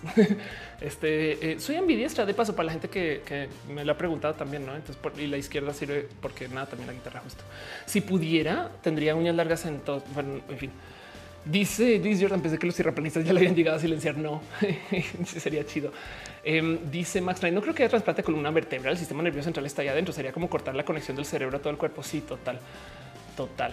Pero bueno, en fin. Em, otra cosa que pasó esta semana que yo creo que vale la pena nomás tenerlo presente. Estuve nerdeando esta semana ahora que veo mis temas em, y, es que presentaron un hilo este, que tiene pequeños generadores que son de hecho eh, generadores termoeléctricos entiéndase, se llaman TEX em, y son, eh, si quieren verlo de cierto modo, eh, piezas que generan electricidad por medio de intercambio de, calor, no? Y lo que pasa es que esto existe para una cantidad de usos desde, hace mucho tiempo, sobre, todo en ingeniería, pero en este caso en particular lograron hacer eh, generadores termoeléctricos en tela. lo cual quiere decir que de cierto modo, si tú logras calentar la tela, generas tantita corriente. Y entonces, si tú haces que, no sé, si cubres todo un cuerpo con esa tela, porque no sé si lo saben, su suéter no les calienta. Lo que hace es que retiene aire y entonces, eh, pues nada, es un factor más para insular y ya. Lo mismo con su cobija y con sus sacos y estas cosas. O sea, el calor, todo lo hacen ustedes. Em, y o bueno, nosotros, porque no soy alguien, eh, pero justo em, ese calor lo generamos y entonces pues mientras tú puedas retenerlo, ahí es que te sientes como calentito, calentita. Em, no obstante, justo una pieza, digamos, de esta tecnología que tú puedas usar y que retenga ese calor y que lo use para generar electricidad, pues quiere decir que igual el día de mañana tenemos cargadores de ropa o ropa cargadora, no? Y así las cosas. Dice la abuela década. Y si cancelamos cancelar todo lo que nos moleste, pues entonces eh, quiere decir que nada te molesta, no? Eh, dice Edgar Rigo, llegué súper tarde, mucha consulta en urgencias. Gracias por estar acá. Gracias por estar acá después del quemón de oídos. Este soy horrible con eso. Y fíjense que justo eso me pasa por cambiar de micrófono y no estar al tanto para decir las cosas. Sacramento dice aprendiste a hacer ambidiestra o así naciste. Em, yo recuerdo siempre tener control de ambas manos para muchas cosas. Eh, soy mucho, o sea, soy medianamente más, bueno, bastante más torpe con la mano izquierda que con la derecha, pero por ejemplo, para escribir, antes escribía con las dos, ya como que lo perdí un poco, un chingo. Em, y, no sé, en fin, así las cosas. Dicen a los no le salen, está segura. Yo esperaría, sería chido por los hacer de todos modos, pero bueno, en fin. Em, y luego la última cosa que tengo para ustedes, así a calidad de abrazos y cosas que pasaron esta semana, ya habiendo hablado dos horas 35 minutos, es que puede, hay un ligero chance, un chiquitito, una pequeña posibilidad de que gane el mal. Porque de tanto que nos quejamos y de tanto que eh, le dijimos a la RAE, pinche RAE, y yo y mi guerra con la RAE, saben estas cosas, Cristóbal Pol dice que soy trans, soy trans, soy mujer trans. Pues parece que la RAE está considerando, oígame bien, considerando usar el término todes.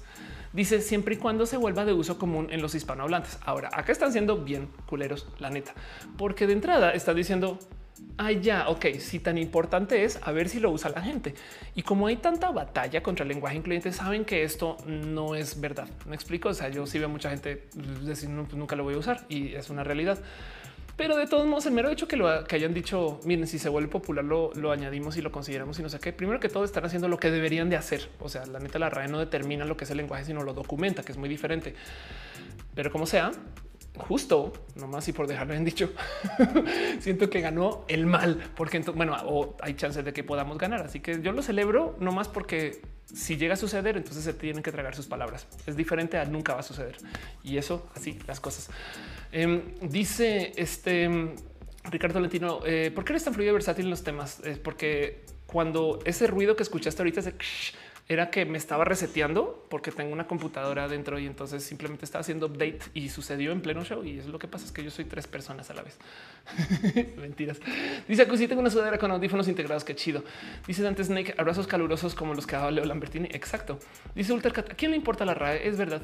Tienes toda la razón, más aún en México. Pero bueno, en fin, yo creo que con eso ahora sí formalmente cierro esta sección bonita que llamo abrazos y vamos a un par de secciones rapidinas em, donde levanto dos o tres temas en particular que justo me han pedido preguntar preguntado, he dicho y Ofelia, ¿por qué no hablas de estas cosas? Y sigamos con el show dos horas 37 minutos y sigue.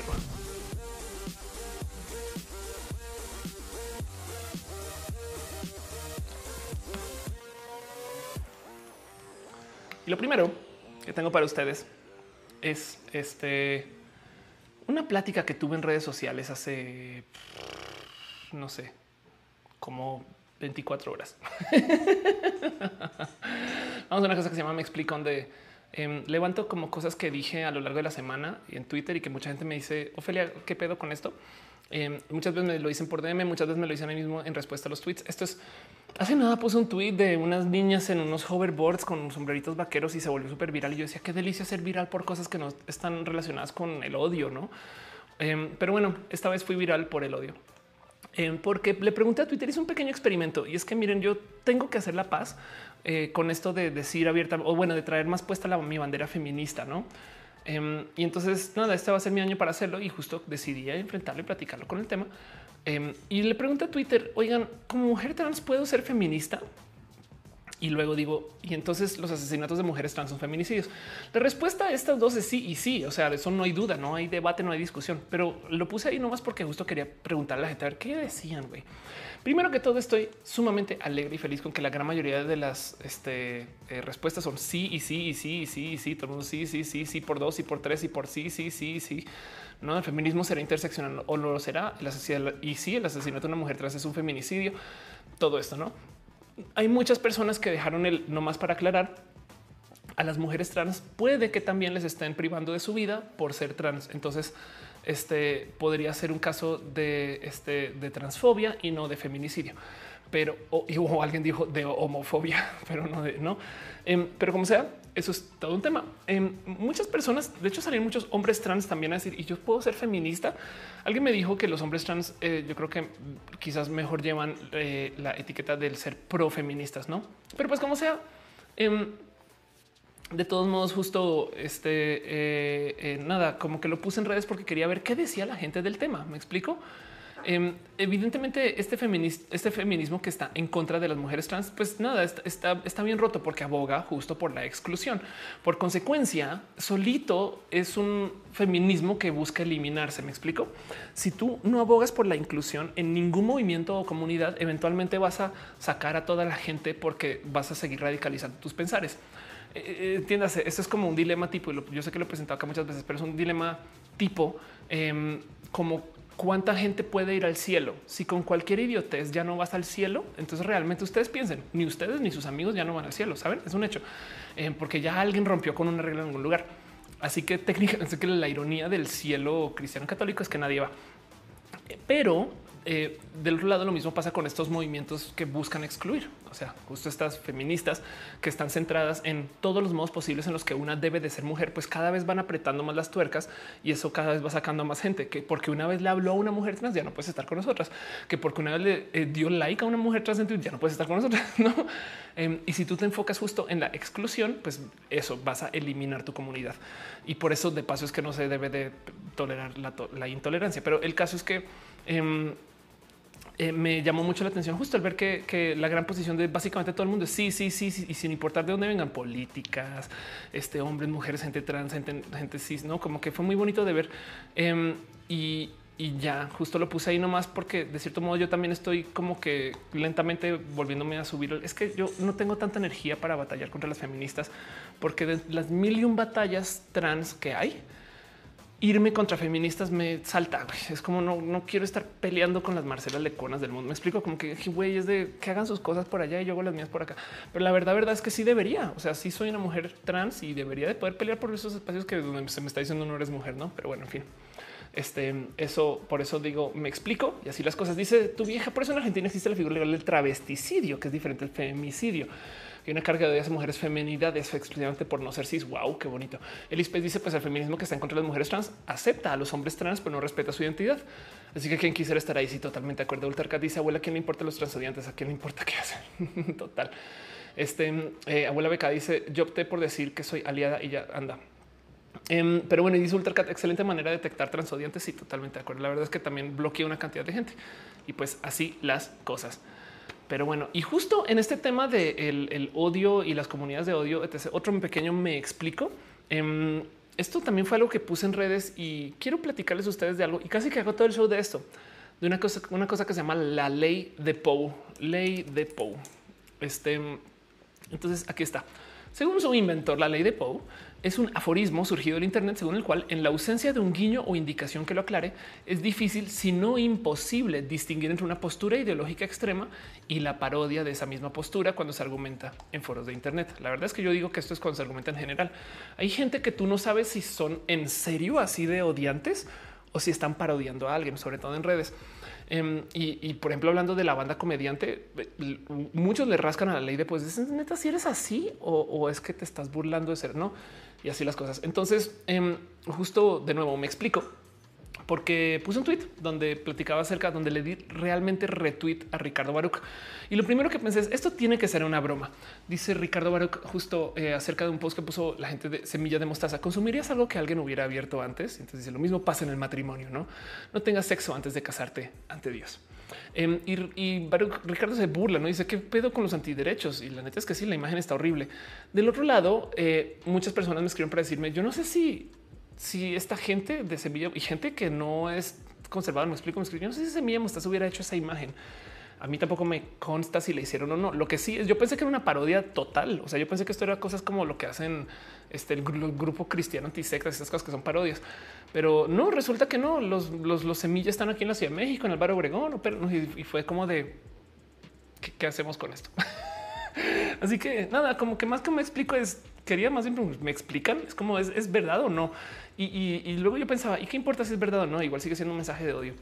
Pero bueno, dice Pedro Jesús, me tengo que ir a dormir, y descansa. Aile Martínez dice, sí, dentro del movimiento feminista existen muchas diversidades. Por ejemplo, las mujeres negras tienen doble lucha, y totalmente de acuerdo. Ni hablar si es una mujer negra trans. Jalina Ramírez, ¿alguien quiere pensar las trans? es verdad, hasta, hasta me dio algo en la garganta con eso. Pero bueno, en fin, en fin, eso con los me explico y cómo se sienten ustedes con eso. Este y vámonos a nuestra próxima sección que también está recortita. Leo sus comentarios en cortito.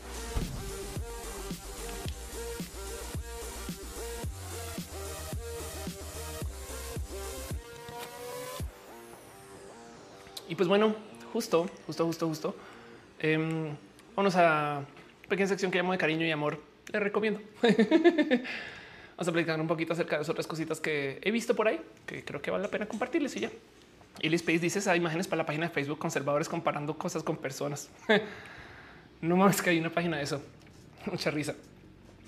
Rekeshi dice existe una hermosa página. Ah, ok, ah, chido. Cervantes eh, dice la, ley de por, también funciona con los matemáticos, no? están tan metidos con su discurso que no se distingue de, algún loco que parecería. Qué cagado. Jarvis dice cuánto tiempo llevas en Twitch. Yo creo que ya que tres años. Fulana tal dice, o sea que si no me caso, está, sí, claro, Silvia que dice, como escucharon Gisela Barreto sin contexto, uno pensaría que es una gran comediante. Y, igual y sí. Perdón. Hay un, hay una rutina de Goncuriel, Goncuriel, este, donde ya es vieja, pero pues eh, el mejor comediante del mundo. Este, donde Gon justo decía que eh, Peña Nieto es el mejor comediante que existía, porque sacado fuera de contexto las cosas que dice son de comediante. La neta, son chistes de comedia eh, eh, escrita para stand up. Y entonces me parece que es genio eso, no? Pero bueno, como sea, el punto justo de la ley de puedo hablar un poquito de eso. Como sea, de todos modos, em, les quiero traer eh, dos pequeñas recomendaciones de cositas para que vean eh, o sepan en la semana o que lo tengan presente. Son dos cosas nomás, dos pequeñas recomendaciones y nos vamos a cerrar el show con un pequeño repaso latinoamericano. Pero lo primero que les quiero compartir y me llegó vía redes sociales es sepan que existen oasis de la noche.site. Oasis de la noche básicamente es un mapeo de los centros nocturnos de la diversidad sexual de la Ciudad de México. Eh, mucha gente estuvo como revisando el mapa y comparando y se topó que había cosas que había que cambiar, ajustar y les estaban escribiendo y están respondiendo en redes sociales. Me parece bien pinche chido. Es literal. Miren, tiene un Google Maps donde tienen los sitios pues, pro LGBT. Y sí, piensen lo que piensen de esos lugares, que el cabaretito, que el daddy, que el baby. Me explico, eh, como que igual y dicen, no sé si está tan chido, pero ahí están. No es como que está bonito de ver. De hecho, está bonito. viendo el mapa es como ver cómo están distribuidos ahora que lo pienso. Ahí está el Sodome, que no me cae también, pero bueno, existe y hay que permitirlo. El Guild es un lugar que se llama discoteca ya, discoteca. pero bueno, en fin, sepan eso. Oasis de la noche site. Me parece espectacular esto. No saben cuánto he pedido esto, la neta, como que siempre he dicho, güey, porque no hay una como lista. Es más, me encantaría tener una así también de doctores LGBT o de gente que ofrezca servicios este, incluyentes. En fin, eso existe y ahí está. Y sepan que eso sucedió. Luz dice: No me da pues, eh, cuenta que tu PC era una Asus Republic of Gamers. sí, em, antes jugaba mucho Overwatch y nada, esta, esta bonita Asus era con lo que comienza el show. Simón Ulises dice como el tipo de President Show que es comedia, pero de repente Trump hace cosas en serio que hizo en ese show antes de la broma total. Vanessa Sarmiento dice no sé por qué, eh, pero eh, le gustó el video. Muchas gracias al video con Diana Descaras. Como quiera, Diana es bien pinche cool. Eh, dice la sigo sin saber cómo es correcto sin nombre apoyar acciones feministas como el paro del 9. Em, por lo general, mira, así de cajón, si puedes apoyar en cosas que normalmente y estereotípicamente hacen como que hay una guía por ahí. De, es más, la voy, a googlear. Eh, espera, soy hombre que hacer el 9. Puse solo el 9, no? Em, a ver si lo encuentro, porque vi que estaban aquí. Está. Soy hombre y qué hago durante el paro. Aquí está y te leo. Son buenas ideas. Reúnete con tus amigos y hablen sobre el tema. Si eres papá, encárgate de tus hijos o hijas. Si imagínate eso por un día. Si eres amigo, ofrécete de niñero. Si eres compañero de trabajo, cubre a tu compañera. Si eres jefe, dale el día libre a las mujeres. Si eres profesor, no pases lista ese día, releva a las mujeres cuidadoras de tu familia. Si tienes una relación con una mujer, ponte a su disposición para que pueda asistir a la huelga de actividades. Si trabajas en medios, promueve que sean tus compañeros quienes cubran la huelga, salvo que paren. Si eres compañero militante, difunde el evento entre mujeres y está lista eh, entre hombres. Si vas a la marcha, escucha más y habla menos, quédate en las filas de atrás, no dirijas ni des órdenes, busca grupos mixtos y respeta a los grupos separatistas y no me parecen que son malas ideas para nada. Pero bueno, te lo comparto. Luego vamos a la otra, recomendación que tengo para ustedes em, y es que justo la gente bonita sin comentarios está haciendo un show de stand-up y grabación de podcast en vivo en un lugar que se llama segundo piso, que luego me dijeron que se llama el primer piso, pero entonces no sé si el primer piso tiene un segundo piso que abren para eventos o algo así, pero pues ahí está. Esto es en Guadalajara. Si no están en Guadalajara, pues pueden llegar a Guadalajara. se va a presentar Lumara, la bióloga, que es como yo, pero en biología y más chida porque habla de biología. La biología es muy chida. y se va a presentar también la pura Clara, quien es una comediante súper, súper, súper cool. Evidentemente está organizado por la gente más cool del mundo. Me voy a Fernando de Tlalo Flores, quienes son personas bien pinches cool y sepan que eso está pasando y se los recomiendo. Y si no, vayan a checar sin comentarios también. Dense una vuelta por sin comentarios. Yo los menciono cada semana, pero es porque les quiero. Pero bueno, dice Morales Nax. Eh, no me da cuenta que escribí rapidísimo el teclado. También es hago el fakey porque tengo uñas. Está muy cagado cuando tengo el teléfono en la mano. Este, entonces la gente me dice, wow, cómo tienes un teléfono que tiene teclas? Y yo no, es que no, es que las uñas. Kika Suárez dice chica trans. Este algún día me gustaría tener una mujer de. Ay, saludos de Bogotá. Qué chido que ir a Bogotá otra vez. Monserrat dice en mi internet. Yo, bueno, igual te salvaste del quemón de orejas. Pero así, en fin, con eso cierro esta sección y este vamos a nuestra ultimísimísimísima sección. Antes de irnos a preguntas, por si tienen preguntas o cosas de lo que quieren platicar, eh, igual leo sus comentarios, pero vamos a hacer un pequeñísimo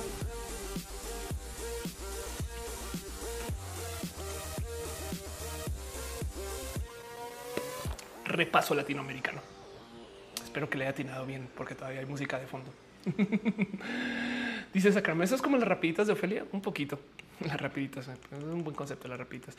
No sé si, si, si a ustedes les gusta que les traiga recomendaciones, me las piden a lo largo de la semana. ¿eh? Todo el día me dicen, oye, Ofelia, que quiero ver algo. Y yo, pues aquí estaba, no? Pero bueno, en fin.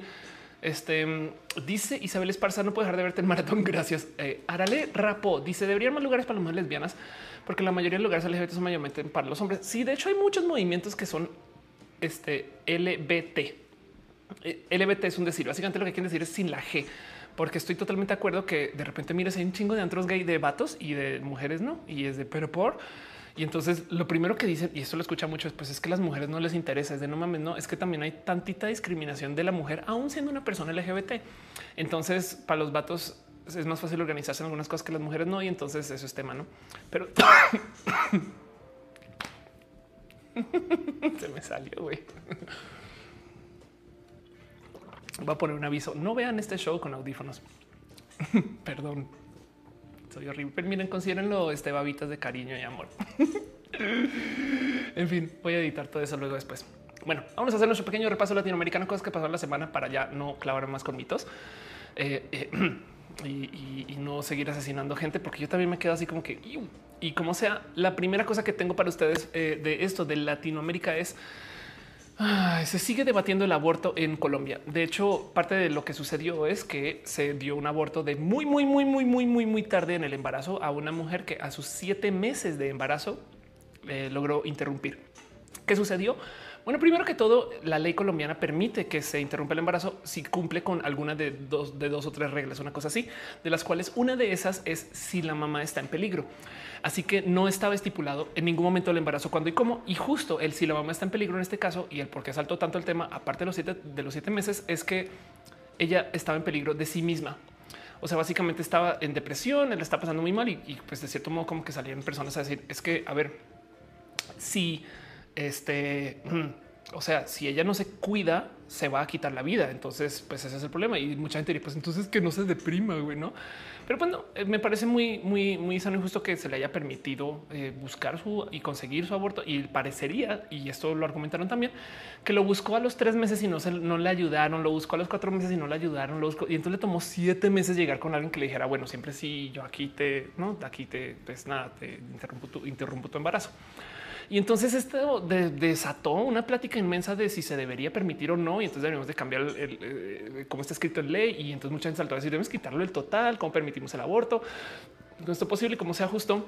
Em, eh, van a quieren más bien eh, cambiar, poner como un límite para tener sus abortos legales durante las primeras 16 semanas y que está estipulado como 16 semanas. De paso, 16 semanas es todavía de lo más laxo que hay para Latinoamérica, no? Pero, pero justo esto, esto pues sigue siendo tema, ¿no? Eh, técnicamente, eh, eh, sale mucha gente cuando, cuando se platica esto, ah, deberíamos de quitarlo. Y, esto es todo un tema porque, por ejemplo, en Argentina se venía platicando desde mucho tiempo, el aborto no pasó. Ahora que tenemos eh, eh, un nuevo gobierno argentino, pues entonces mucha gente salió a decir, pues bueno, igual y con este nuevo gobierno sí, y es posible que se vuelva a presentar y se vuelva a pasar sobre voto. Em, de hecho, el, nuevo presidente Alberto Fernández es muy, muy pro LGBT. De hecho, su hijo hace drag es una persona espectacular. Entonces yo le veo más luz a esto ahora que lo que sucedía antes. Dice Monserrat, no hay antros lesbianos donde no se metan vatos rancios. Carajo, perdón. Este dice eh, por mujer que se premió con el bebé. Fulaneta dice: Estoy viendo Evangelion. ok, no te mueras con Evangelion. Dice Eli Martínez: Un lugar que se llama Punto Gozar en los bienes que son de Lenchi. Es chido. El punto Gozar es muy chido. Aflicta dice: Las mujeres no consumimos tanto alcohol como los hombres. Eso es que los lugares para lesbianos sean tan rentables, pero no, son las lesbianas famosas por ser cheleras. Ok. Este dice Monserrat eh, eh, que volvieron con el comentario. Ok.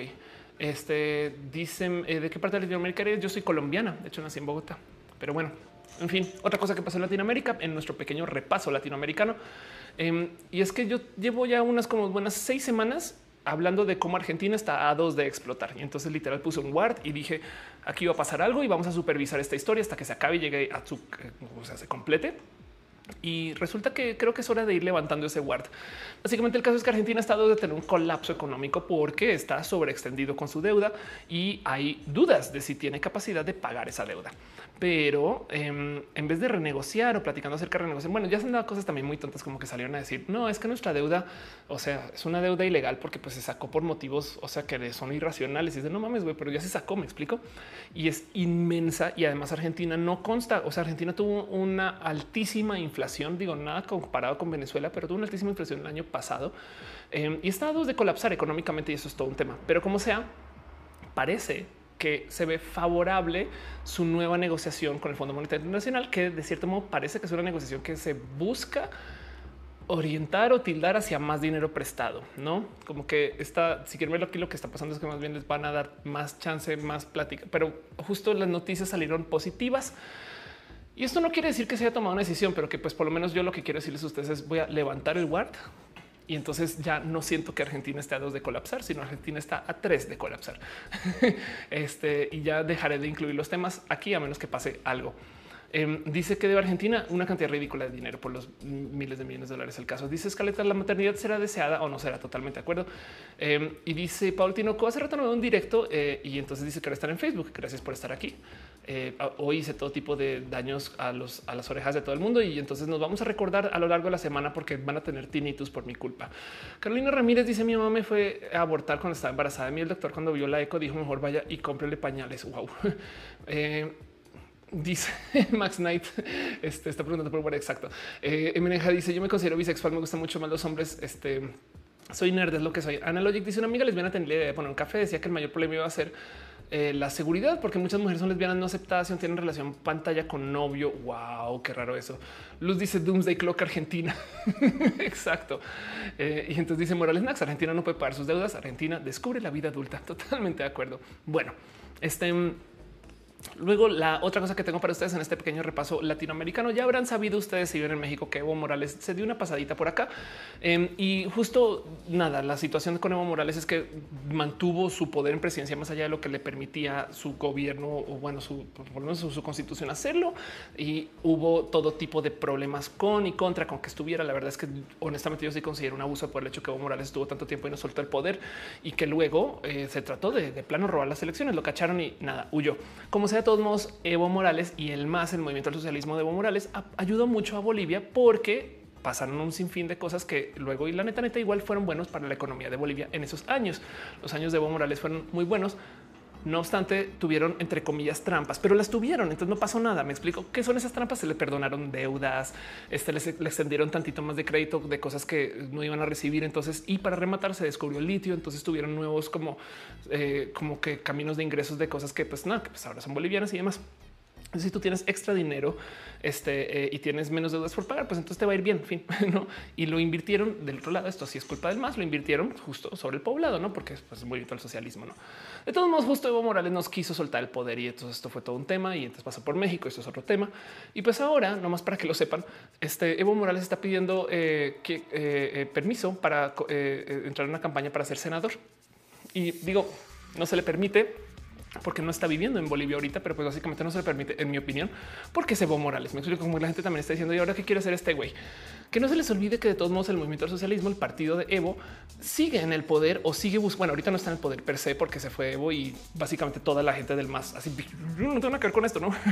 Este y, el único, el único partido de oposición, creo que el único, pero bueno, el partido de oposición levantó este su, su decisión. De, entonces yo sí me encargo y está esta mujer que está llevando Bolivia, pero como sea de todos modos, para las nuevas elecciones parece que viene de nuevo este eh, eh, eh, un otra vez un empuje al poder boliviano por parte de candidatos presidenciales del MAS. Entonces, si quieren verlo de cierto modo, lo que están buscando hacer es tener otro presidente que le pertenece al movimiento socialismo y que Evo está entonces andando como senador. Em, y pues vamos a ver por dónde lleva todo eso. Que no se les olvide que de todos modos, si a ustedes esto les suena raro y corrupto y roto, me explico, porque pues la verdad es que, o sea, abusar de tu poder para quedarte ahí es corrupto. Pero al otro lado, no es para que entiendan lo roto que sea la situación. La salida de Evo Morales em, le abrió la puerta a que el partido oposición, que es altamente cristiano, eh, tomara el poder. Y entonces ellos están tratando de imponer una cultura o, una nueva educación cristiana sobre Bolivia. Y de plano dicen que el motivo por el cual Evo Morales salió es porque Dios este, les dio a ellos el poder para, pues nada, para imponerse sobre Bolivia. Entonces da tanta rabia como leer todo. O sea, como que luego dices, pues bueno, esto que hizo Evo no está tan chido, pero luego los del otro lado también están bien rotos, güey. y pues así las cosas en Bolivia, como sea de todos modos, ojalá y a la gente boliviana eh, esto le haga más sentido que a mí. Eh, yo lo veo desde afuera y digo, güey, qué locura, porque ni de aquí ni de allá, no? Pero pues de todos modos, no hay, no va a negar que lo que se hizo sobre eh, el espacio Morales cuando fue presidente no fue tan malo, no? Pero bueno, en fin, dice Monserrat bisexual no es el centro, no tiene la obligación de que te gusten parejo. Qué chido ese punto de vista. Pues, o sea, mejor dicho, que alguien asuma que te tengan que gustar por igual. Ulterca dice quiero cafeterías LGBT para que sea de día sin alcohol, para menores y sin ruido con los más tranquilo. Pues sí, luz, eh, luz dice bonita noche, me voy a dormir. Gracias. Tu vieja dice soy argentina y vivo en Buenos Aires. Amaría que suceda una insurrección como en Chile, pero no votaron otra vez a un gobierno de centros. Pues sí, eso es verdad. Fulana tal dice legalizar el aborto podría ser un primer paso, pero presidentes, pero estar mal que seguirá siendo un estigma durante el tiempo, incluso siendo legal. Pues como digo, durante el tiempo. Sí, exacto. Mental pues dice Maunito cerró tweet. ¿Qué? Wow. Dani Axel dice acá visitándote. Gracias por pasar, Dani. Qué bonito verte. Y dice Monserrat Dalai, no te agobies, descubre. Exacto. Y pues bueno, em, luego la última cosa que tengo aquí es eh, si bien eh, este, eh, quitamos nuestro quitamos nuestro ojito encima de lo que está pasando en Argentina, ahora vamos a ver em, qué va a pasar con Ecuador. Esto puede tomar un rato todavía, pero al parecer hay un volcán que está a corto de colapsar. Em, digo, es un volcán que de todos modos no está cerca a ningún centro urbano, o sea, masivamente, pero de todos modos sí, sí tiene, o sea, mejor dicho, este sí, sí es, estamos hablando que son unas cosas que son como de potencial de de tener eh, repercusión en redes y de que puede acabar mucha gente herida por esto. Este y pues nada, es, es, ver a la Tierra vengarse por el calentamiento global o no. Igual la verdad es que los volcanes siempre han estado ahí, pero pues nada más quería anunciarles a ustedes que ahora vamos a ver eh, qué va a pasar con Ecuador en las próximas semanas, a ver si de repente se acaba, así se acaba Ecuador. No, pero bueno, sépanlo. Pequeño repaso latinoamericano y mitos. Y yo creo que con eso voy a cerrar, no el show, pero voy a cerrar la sección. Va a tomar un poquito de eguita porque mi tos está ruda. ¿Por qué tengo tos? Igual y son pelos de matú que me persiguen porque me hace falta.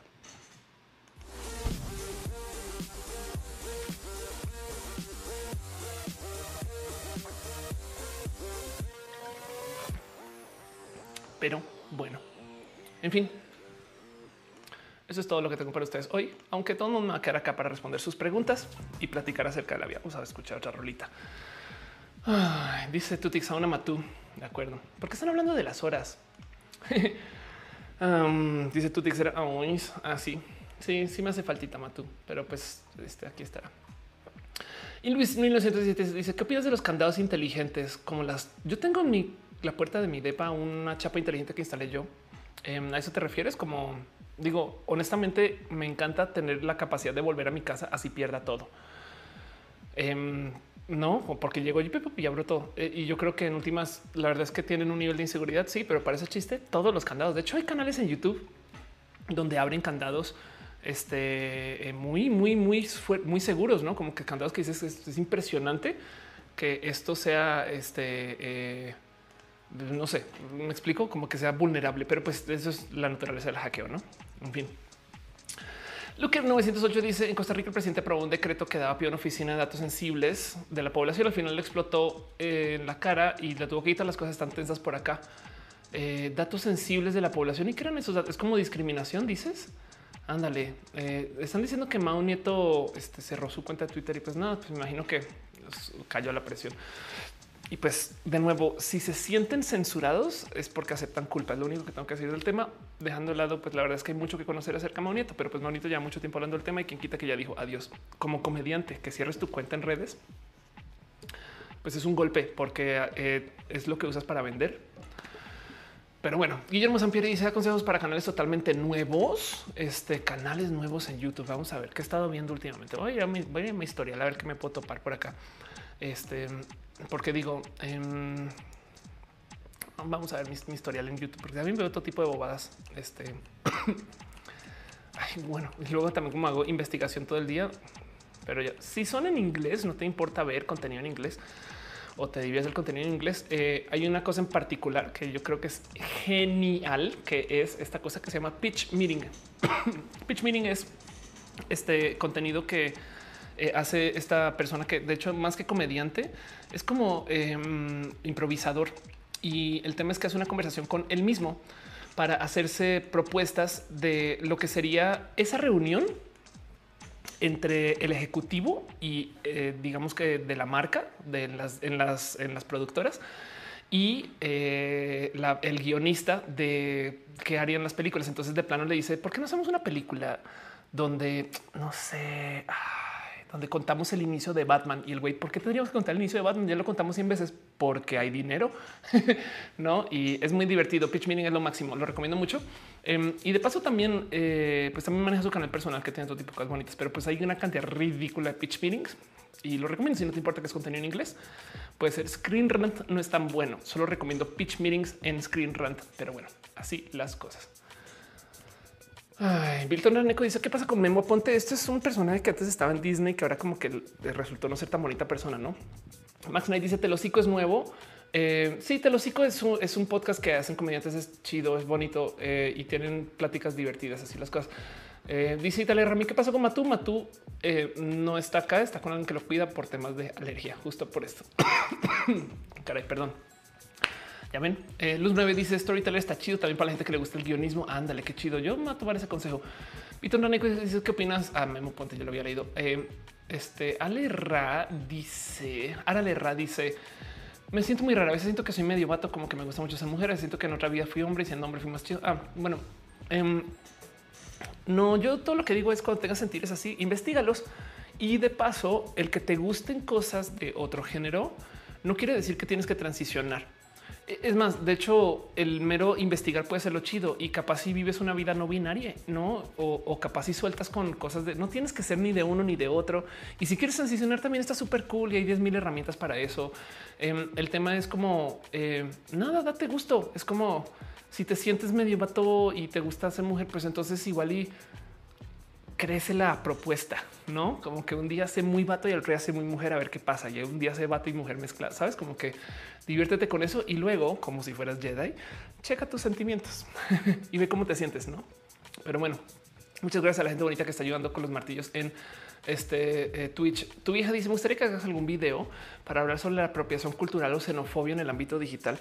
Si yo, la neta, no te, voy a mentir, eh, tengo mucho que entender bien acerca de por qué la apropiación cultural es realmente peligrosa. Sé que hay un caso de abuso y sé que hay casos de opresión, pero el otro lado, el tema de la apropiación cultural, como que no me deja de sorprender el hecho que, por ejemplo, la gente japonesa se enorgullece mucho de que la gente extranjera se vista en kimono pero la gente extranjera se queja de que eso es apropiación cultural y es de güey, pero, pero allá están diciendo que acá no. Y entonces es un tema de cuándo te sientes amenazado o amenazada porque alguien está adoptando una cultura y cuándo no.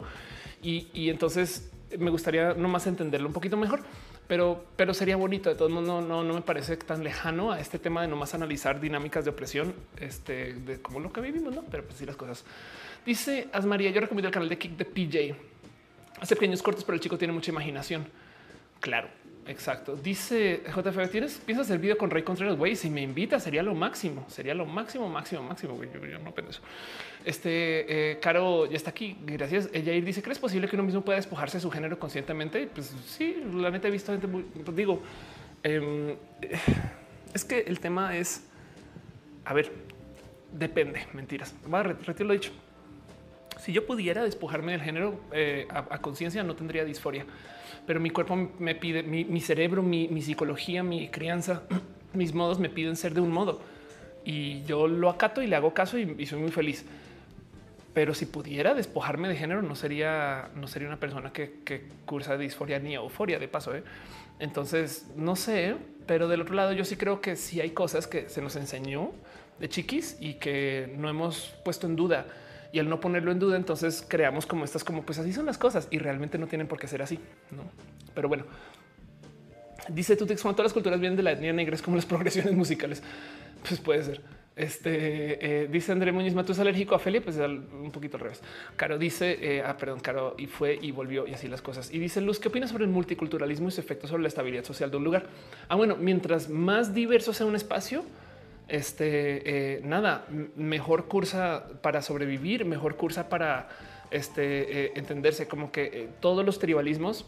Em, a ver, los, es porque hay tribus, de hecho, pues son dinámicas de poder, pero los que el tribalismo reine por encima del colaborar, em, pues yo creo que rompe con dinámicas que en últimas funcionan para justo crear sociedades. No dice Héctor Arriola, ¿por qué mi exnovia no quiere aceptar que soy gay? Este suena divertido leer eso. Eh, Simón Luis escuchado me dijo que esa guerra contra la apropiación cultural es en realidad invisibilizar la cultura de las minorías. Por ejemplo, ya no toques jazz porque no eres negra y adiós jazz. Wow. aristas, no? Wendy 1590 dice: A mí me encantaba que en Mario Odyssey estaba Mario Zarapi y lo quitaron que por quejas de apropiación. ¿Cómo que lo quitaron? Ahí sigue. Ultercat dice eh, ya no nos despojamos del género, nos despojamos de las imposiciones sociales y culturales del género. Ultercat, eres la persona más cool del chat. Gracias, Morales. Nax dice qué opinas de la apropiación cultural en el sentido de las minorías que se apropian palabras denigrantes para referirse a sí mismos. Ah, bueno, en ese caso no es bueno, eh, más que apropiación cultural es, empoderamiento. Em, gay técnicamente no era tan insulto, es insulto. Queer era un insulto y hoy en día lo usamos. Eh, justo eso, el que tú puedas decir las palabras que, a ver, Em, eh, joto es una palabra que técnicamente es una palabra hecha para insultar, pero hoy en día ya hoy en día joteamos. Entonces, si a mí me dicen justo trapo, no que me dicen todo el día, si yo me, yo me puedo llamar a mí todo trapo, todo lo que quiera. Es más, también puedo llamar trapo sudaca si lo quieren ver, em, porque así me llamo yo a mí y, el que yo me lo diga así, entonces le resta poder a quien quiere usarlo para ofenderme. Así que me parece hasta vital eh, el poderte decir las cosas que te insultan a la cara de ti a ti, no? Digo, porque si no, nunca, nunca les vas a restar poder. Pero bueno, Kim Suárez dice: ¿Qué consejos das para chicas trans en cuanto a la depresión que surge la disforia? Busca tus, eh, perdón, la disforia, busca tus euforias. Documenta bien qué te da euforia. No todo es disforia. Es más, por cada disforia hay una euforia. Sabes como que te choca que te digan esto en la calle, pero seguramente del otro lado te encanta ponerte, no sé, ropa así. Me explico. Entonces, trabaja tus euforias y yo sé que hay disfores ahí y no las podemos ignorar, pero enfócate como que igual y digamos tuviste un día horrible donde todo el mundo te malgenerizó y te trataron horrible en mil lugares y no sé qué. Llegas a la casa y las tres cosas que te dan euforia las haces. Hace lo que pase, no? Pero bueno, este dice Enrique Lara. Creo, creo que decir fresa hace muchos años era un insulto aquí en México. Ándale. Este dice Caro, eh, moderemos las palabras, aunque el bot bloquea muchos términos. Sí, de hecho, hasta me enorgullezco. Esa lista de los términos que bloquea el bot me senté fácil una semana a, hacerla, güey. Pero bueno, Oscar que dice el trabajo aceptan lo mío, pero no lo entienden como que eres mujer, pero como que eres mujer, pero te gustan. Quédate como estás. No, ya no se trata de eso, pero sabes que justo esa es la chamba. Desafortunadamente, como esto nos enseña en las escuelas y como esto nos enseña en los medios, pues nos toca a nosotros, nosotras y nosotros y está la chingada. Pero bueno, y ya dice, tú dices que hablamos de palabrotas que la gente se, claro, se apropió. Qué cagado. Este mm, Enrique Lara dice decirle a alguien fresa es despectivo. Este contra las clases altas. Eh, Enrique Lara dice decirle a alguien y estás completando. Ah, sí, ya, ya, claro. Eh, Max me dice me ayudó bastante la plática que hice en la más draga para quitarle poder las palabras que pudieran herirte. Sí, Ay, se me olvidó eso que puse en la más draga. Debería subirlo a mi canal también. ¿eh? A pensar. Em, pero bueno, en fin, este y dice es que claro, dice que si yo soy orgullosamente puntito, puntito, puntito, puntito. Así las cosas. Guillermo dice: Me tengo que ir. Yo creo que yo también voy a ir ahora cerrando. Yo creo que mi garganta también me está diciendo es hora, Ophelia. Llevamos al aire tres horas. Hoy les dejé absolutamente sordos, sordas y sordes con ese cuando me desconecté por accidente. Perdón, em, pero que no se nos olvide que hoy platicamos de un chingo de cosas. Este eh, levantamos un tema en particular muy personal, que es esto de la comedia, y lo digo porque yo tengo y tenía que sacarme una espinita de un tema que no he hablado y que lo voy a hablar ahora mucho en público porque va a aparecer en la tele y en potencia va a aparecer en la tele dos veces si este viernes hago una entrevista importante. Em, pero además porque tengo sentires en redes con esto. Yo creo que el tema de este eh, cancelar gente le hace falta algo. Em, ya que mucha gente cancelada ahí siguen sin problema. Es más, mucha gente cancelada le ayuda no estar cancelados. Pero del otro lado, em, también si hay gente que sufre repercusiones serias, ya viendo que Maunito no tiene cuenta de Twitter, pues qué tal.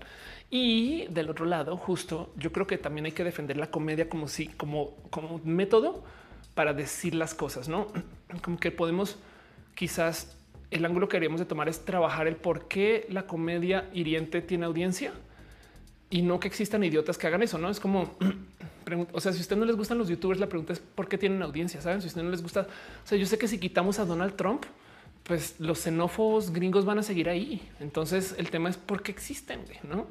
Y, capaz se aparece otro Donald Trump. Entonces lo mismo, como que siempre y cuando no estemos viendo a ambos casos del, tema, siento que nos hace falta un poquito como de trabajo ahí, este, o por lo menos de introspección, porque muchas veces también entra dentro de la cultura de la cancelación esto del espectáculo de la cancelación.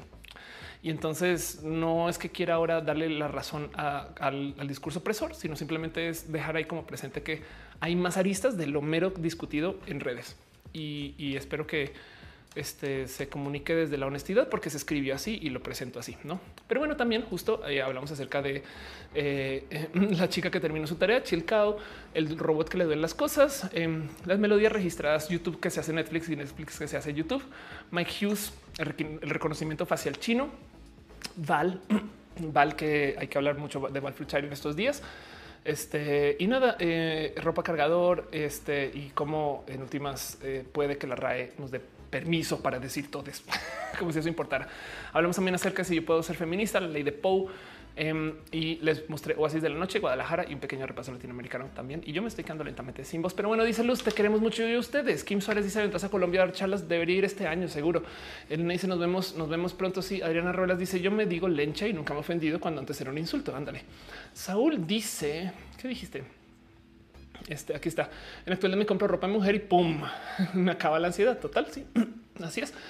Eh, y así fui yo por mucho tiempo también. Bueno, todavía. Ahora le rapó dice salió con hombres que taparon su orientación sexual andando conmigo, pero no me pegó en el orgullo. Me hizo sentir mal que se tuviera que esconder. Estoy totalmente de acuerdo con eso. Está la chingada y por favor no sales con esa gente porque te van a traer abajo. Sabes, es como de güey, son pedos de ellos y no son tuyos. Güey. Eh, Caro dice en el norte fresas igual persona de élite opresora alejada de la realidad. A grosso modo también en algunos lugares eh, nos dicen cremas porque a fresas con crema. Qué cagado eso. Ultracat dice tenemos que sacar la opresión de la cultura y que hacer la opresión obsoleta. Sí, perdón, es que me, pongo a pensar el, o sea, sí, evidentemente los sistemas de opresión hay que sacarlos, pero la existencia, el conocimiento de la opresión, bueno, en fin, sí, es, es exacto, hay que hacerla obsoleta tienes toda la razón, hay que hacerla obsoleta, pero no la podemos eliminar porque, porque sistemáticamente este eh, es un reto rudo. güey. Pero bueno, supongo que hay que tirarle a eso para llegar a un medio. Karen dice: Esto que sea difícil aceptar tu sexualidad, aparte de tener que encajar en las letras LGBT. No tienes que encajar en ninguna letra, ¿eh? no tienes que encajar en ninguna letra. ¿eh? Eso es algo que hay que desarmar también. Pero bueno, en fin, voy a ir cerrando entonces este show y sepan ustedes que primero que todo em, le debo mi corazón y mi alma a todos ustedes por venir acá a aguantarme y chutarse estas conferencias, pláticas y estos diálogos conmigo. Yo estoy ya un poquito está cansada, pero pues como sea, le quiero dar un abrazo especial a Elena de Troya por su abrazo financiero. Visuales Roberto Castilleja, Jessica Solín, gracias Jess, aunque ya se fue Jess, pero bueno, Leonardo Santa María Mona White, Adriana Ruelas y Felicitas Torres por dejar sus abrazos financieros, pero también a la gente que está suscrita a las plataformas de apoyo, cariño y amor desde las finanzas que no tiene que ser todas las plataformas y los únicos modos de apoyar este show. El mero hecho de que ustedes estén acá ya es lo máximo para mí. Pero pues como sea, de todos modos, un abrazo especial a Ana Navarro, analógicamente Trini de Patacones, Maritza Bernabe, Cabeza Olmeca, Rosauri Inis, Francisco Godínez, Mitzi Reyes y Aque Rubio. Un abrazo también a la gente que está suscrita al YouTube. Mi corazón por ustedes, porque la neta es, bonita. Hasta su icono es diferente y es como qué chido. Pero bueno, justo un abrazo a Aflicta, a Jairon, Freddy Merchan, Haza, Jenny Ramírez, Paulina Niño, Mitzi Reyes, Arturo Ale, Fabián Ramos, Julio Hurtado, Edgar Riego, Tatoso, Leonardo Tejeda, Pastel Coro, Pastel Cocoa, llegó el corona, Pastel Cocoa, Cira Strange. Eh, y un abrazo a el tipo Uya Malibe y Caro, sobre todo Caro, quien se encargó de moderar todo este show. Pero pues bueno, de todos modos, también ya saben cómo son las cosas. Eh, también me encantaría, este, no sé, poder seguir acá más tiempo, aunque yo creo que voy a literal morirme la tos en 3, 2, 1, pero aquí estoy de todo. Un abrazo especial a Adriana Rulas, Andrea Castro, Carren, Dulce Lozano, Enrique Lara, Fulana de Tal en la de Troya, otra vez Kim Suárez, Leaf, Luker 908, Luz 9, eh, Majo J, Olen, psicólogo Ulises Reina, qué chido verte por acá, Ulises. Nuevamente, gracias por acompañar siempre. Relka Shikane, eh, Sal Castruita, Ultarcat y también a Silvia Spolansky. Eh, ¿Quién más apareció acá? A la abuela becada. Qué divertido nombre, la abuela becada. La gente también que no les menciona el chat, pero ya saben cómo es. Igual, muchas gracias por acompañar. Dibujanta, Eric Serna, Vanessa Sarmiento, este Aldo RZ, Sacramel. Evidentemente por ahí debe andar Adri Pani, sino un abrazo, Adri. Eh, te extraño, de hecho, un poquito. Eh, No sé por qué eh, me vuelo a que René Ghost está escuchando, pero no está usando el chat y es que te conozco, bebé, te amo. Este un abrazo a Robotania y a Cuacarraquear que pasaron por acá también. Gracias, gracias por estar acá y acompañarse. Señora Ariel, Ariel Ortiz, a Dante Snake, a Eli Space, Andrea. Eh, yo sé que en cualquier momento aparece Elisa Sonrisas, aunque seguramente está en su open mic también, pero bueno, y como sea también a la gente bonita que se conectó desde el Twitch a este Monserrat Morato y a Caro, pues bueno, porque también están morando. Muchas gracias, Andrés Togas, analógicamente, Another TV Viewer, a, Aten, hay guion bajo senior, a Van Please B4 NPLS, a Blanquis Commander Root, Garnachita, qué bonito nombre, Gamer 01, a Goobly, a Luis 1917, a Tutix, un abrazo hasta Chile Maya guion bajo 117, me an armadillo, monosaurio guion bajo Nachos de Murloc, Nachos de Murloc. Un abrazo. Pena Rubro, Revionet Rubelas, a Signo Specter, a Cisop Diego, a Winsock, a Setsuboat y también a quien se conectó desde el mixer que fueron y volvieron. Yo sé, pero pues un abrazo Dislike 2 Lurks em, y también a este no, no, Procrack. ok. Dice que debe Argentina pregunta a Orref que pregunta que si soy trans. Este eh, y pues nada, a, Channel One en particular también usa la gente de Mixer que gracias por conectarse conmigo. Este la gente que se conectó desde el Facebook, Acusi de Q, Ana Logic otra vez. Zuleta y Solo Pastor, Alejandro Trejo Martínez, Messi Martínez, perdón, a Fran Agustín, Zuleta, Alex Soto Pastor. Este, sí, y ahora me quedé con Alejandro. Ok. Este aquí está, perdón, Alejandro Trejo Méndez. Ya ves, Méndez, no Martínez. Dice saludos roja. Lizolet Mon, eh, Dem Philly, Brian Roses. Este dice fue la yo misma, pero bueno, es la clona, no? Java Gracias por ser parte de esto. Michelle Franklin. Gracias a Raslir. Eh, gracias, Scarlett Kath. ¿Qué dice? ¿Qué hongo? Hace mucho que no te había visteces. ¿Qué transita por tus venas, además de colesterol? Yo pensé que ya te habías mortadela. Ay, gracias. Dice Caro era Ana que se fue a mordir nachos de Murloc. Sí, exacto. Max Knight, un abrazo. André Muñiz, un abrazo. Darian Rangel, Ciencias Naturales, dice salúdame, un abrazo. También Ciencias Naturales, también ahora Ciencias Artificiales. Supone una de receta. También está por acá. Eh, Naomi, Alexa Pavlova. Eh, este y, dice Ana, eh, no, no era yo. qué cagado, qué divertido todo esto. Tema de clones en fan. En fin, fulana de tal. Qué divertido llamarse en fulana de tal. Dice Rasque si salgo en la tele a veces. Todo eso está en mi canal de YouTube. En fin, yo creo que con eso puedo ir cerrando formalmente este show. Este no más porque es hora de ir haciéndolo, pero pues así las cosas que les digo. Em, de todos modos, miren, gracias por acompañar. Gracias por ser parte de esto. Leonardo te dice me encantó, me encantó ver el canvas del final de Evangelion. Muchas gracias. Me costó un chingo hacerlo y no saben lo feliz que estoy que tiene audiencia porque, porque estuve colgado en un canal por dos años y como que nadie lo vio. No, pero Ricardo deja un abrazote en el super chat. Muchas gracias, Ricardo. Ya párale. Tú ya vamos a hacer cosas, Ricardo. Va a ser. Pero bueno, Emir dice este, eh, la música mía al final ah, es chida. Sí, piñas, piñas para todos ustedes. Gracias también, Emir, por estar acá. En fin, miren, voy a quitar este. Ajá, dice Saúl, descansa tu voz, te lo pido a gritos por primera vez en mucho tiempo. ¿eh? Ya era hora que no tuviera la voz en buen estado. Em, y debería cuidarme yo también en general. No he dormido mucho, pero eso es otro tema porque nada me va a detener de hacer roja si puedo hacer roja. La próxima semana em, voy a hacer algo y es que me invitaron a hacerlo y yo creo que eh, digo igual va a llegar gente y va a decir qué pedo, pero voy a apoyar eh, a la marcha y entonces eh, pues cae en ya es nueve la próxima semana, creo que sí, o va a ser en dos. Ah, no, retiro lo dicho, es en dos, olvídenlo. Bueno, pues igual les cuento por si les interesa. Planeo hacer un stream sin mí y nada, es así la silla vacía. Entonces, pues así las cosas, pero eso va a ser el 9 eh, y entonces el 10 va a ser un stream normal. Pero como sea eso, va a ser el 9, el 10. Yo pensé que la próxima semana Ciencias Naturales está poniendo aguacates. Sería chido poner agua, pero no las piñas. Las piñas son las importantes. En fin, piñas coladas felinas el lunes. Dice Scarlett Cat. Un abrazo, Scarlett Cat. Gracias por estar acá. Un abrazo a la guerra. En fin, ya saben cómo es todo esto. Vean, ya.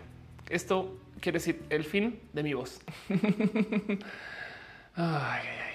Y pues bueno, dice Sebastián que le gustan mis videos. Muchas gracias. Muchas gracias. Les quiero mucha gente ahorita. Gracias a todos.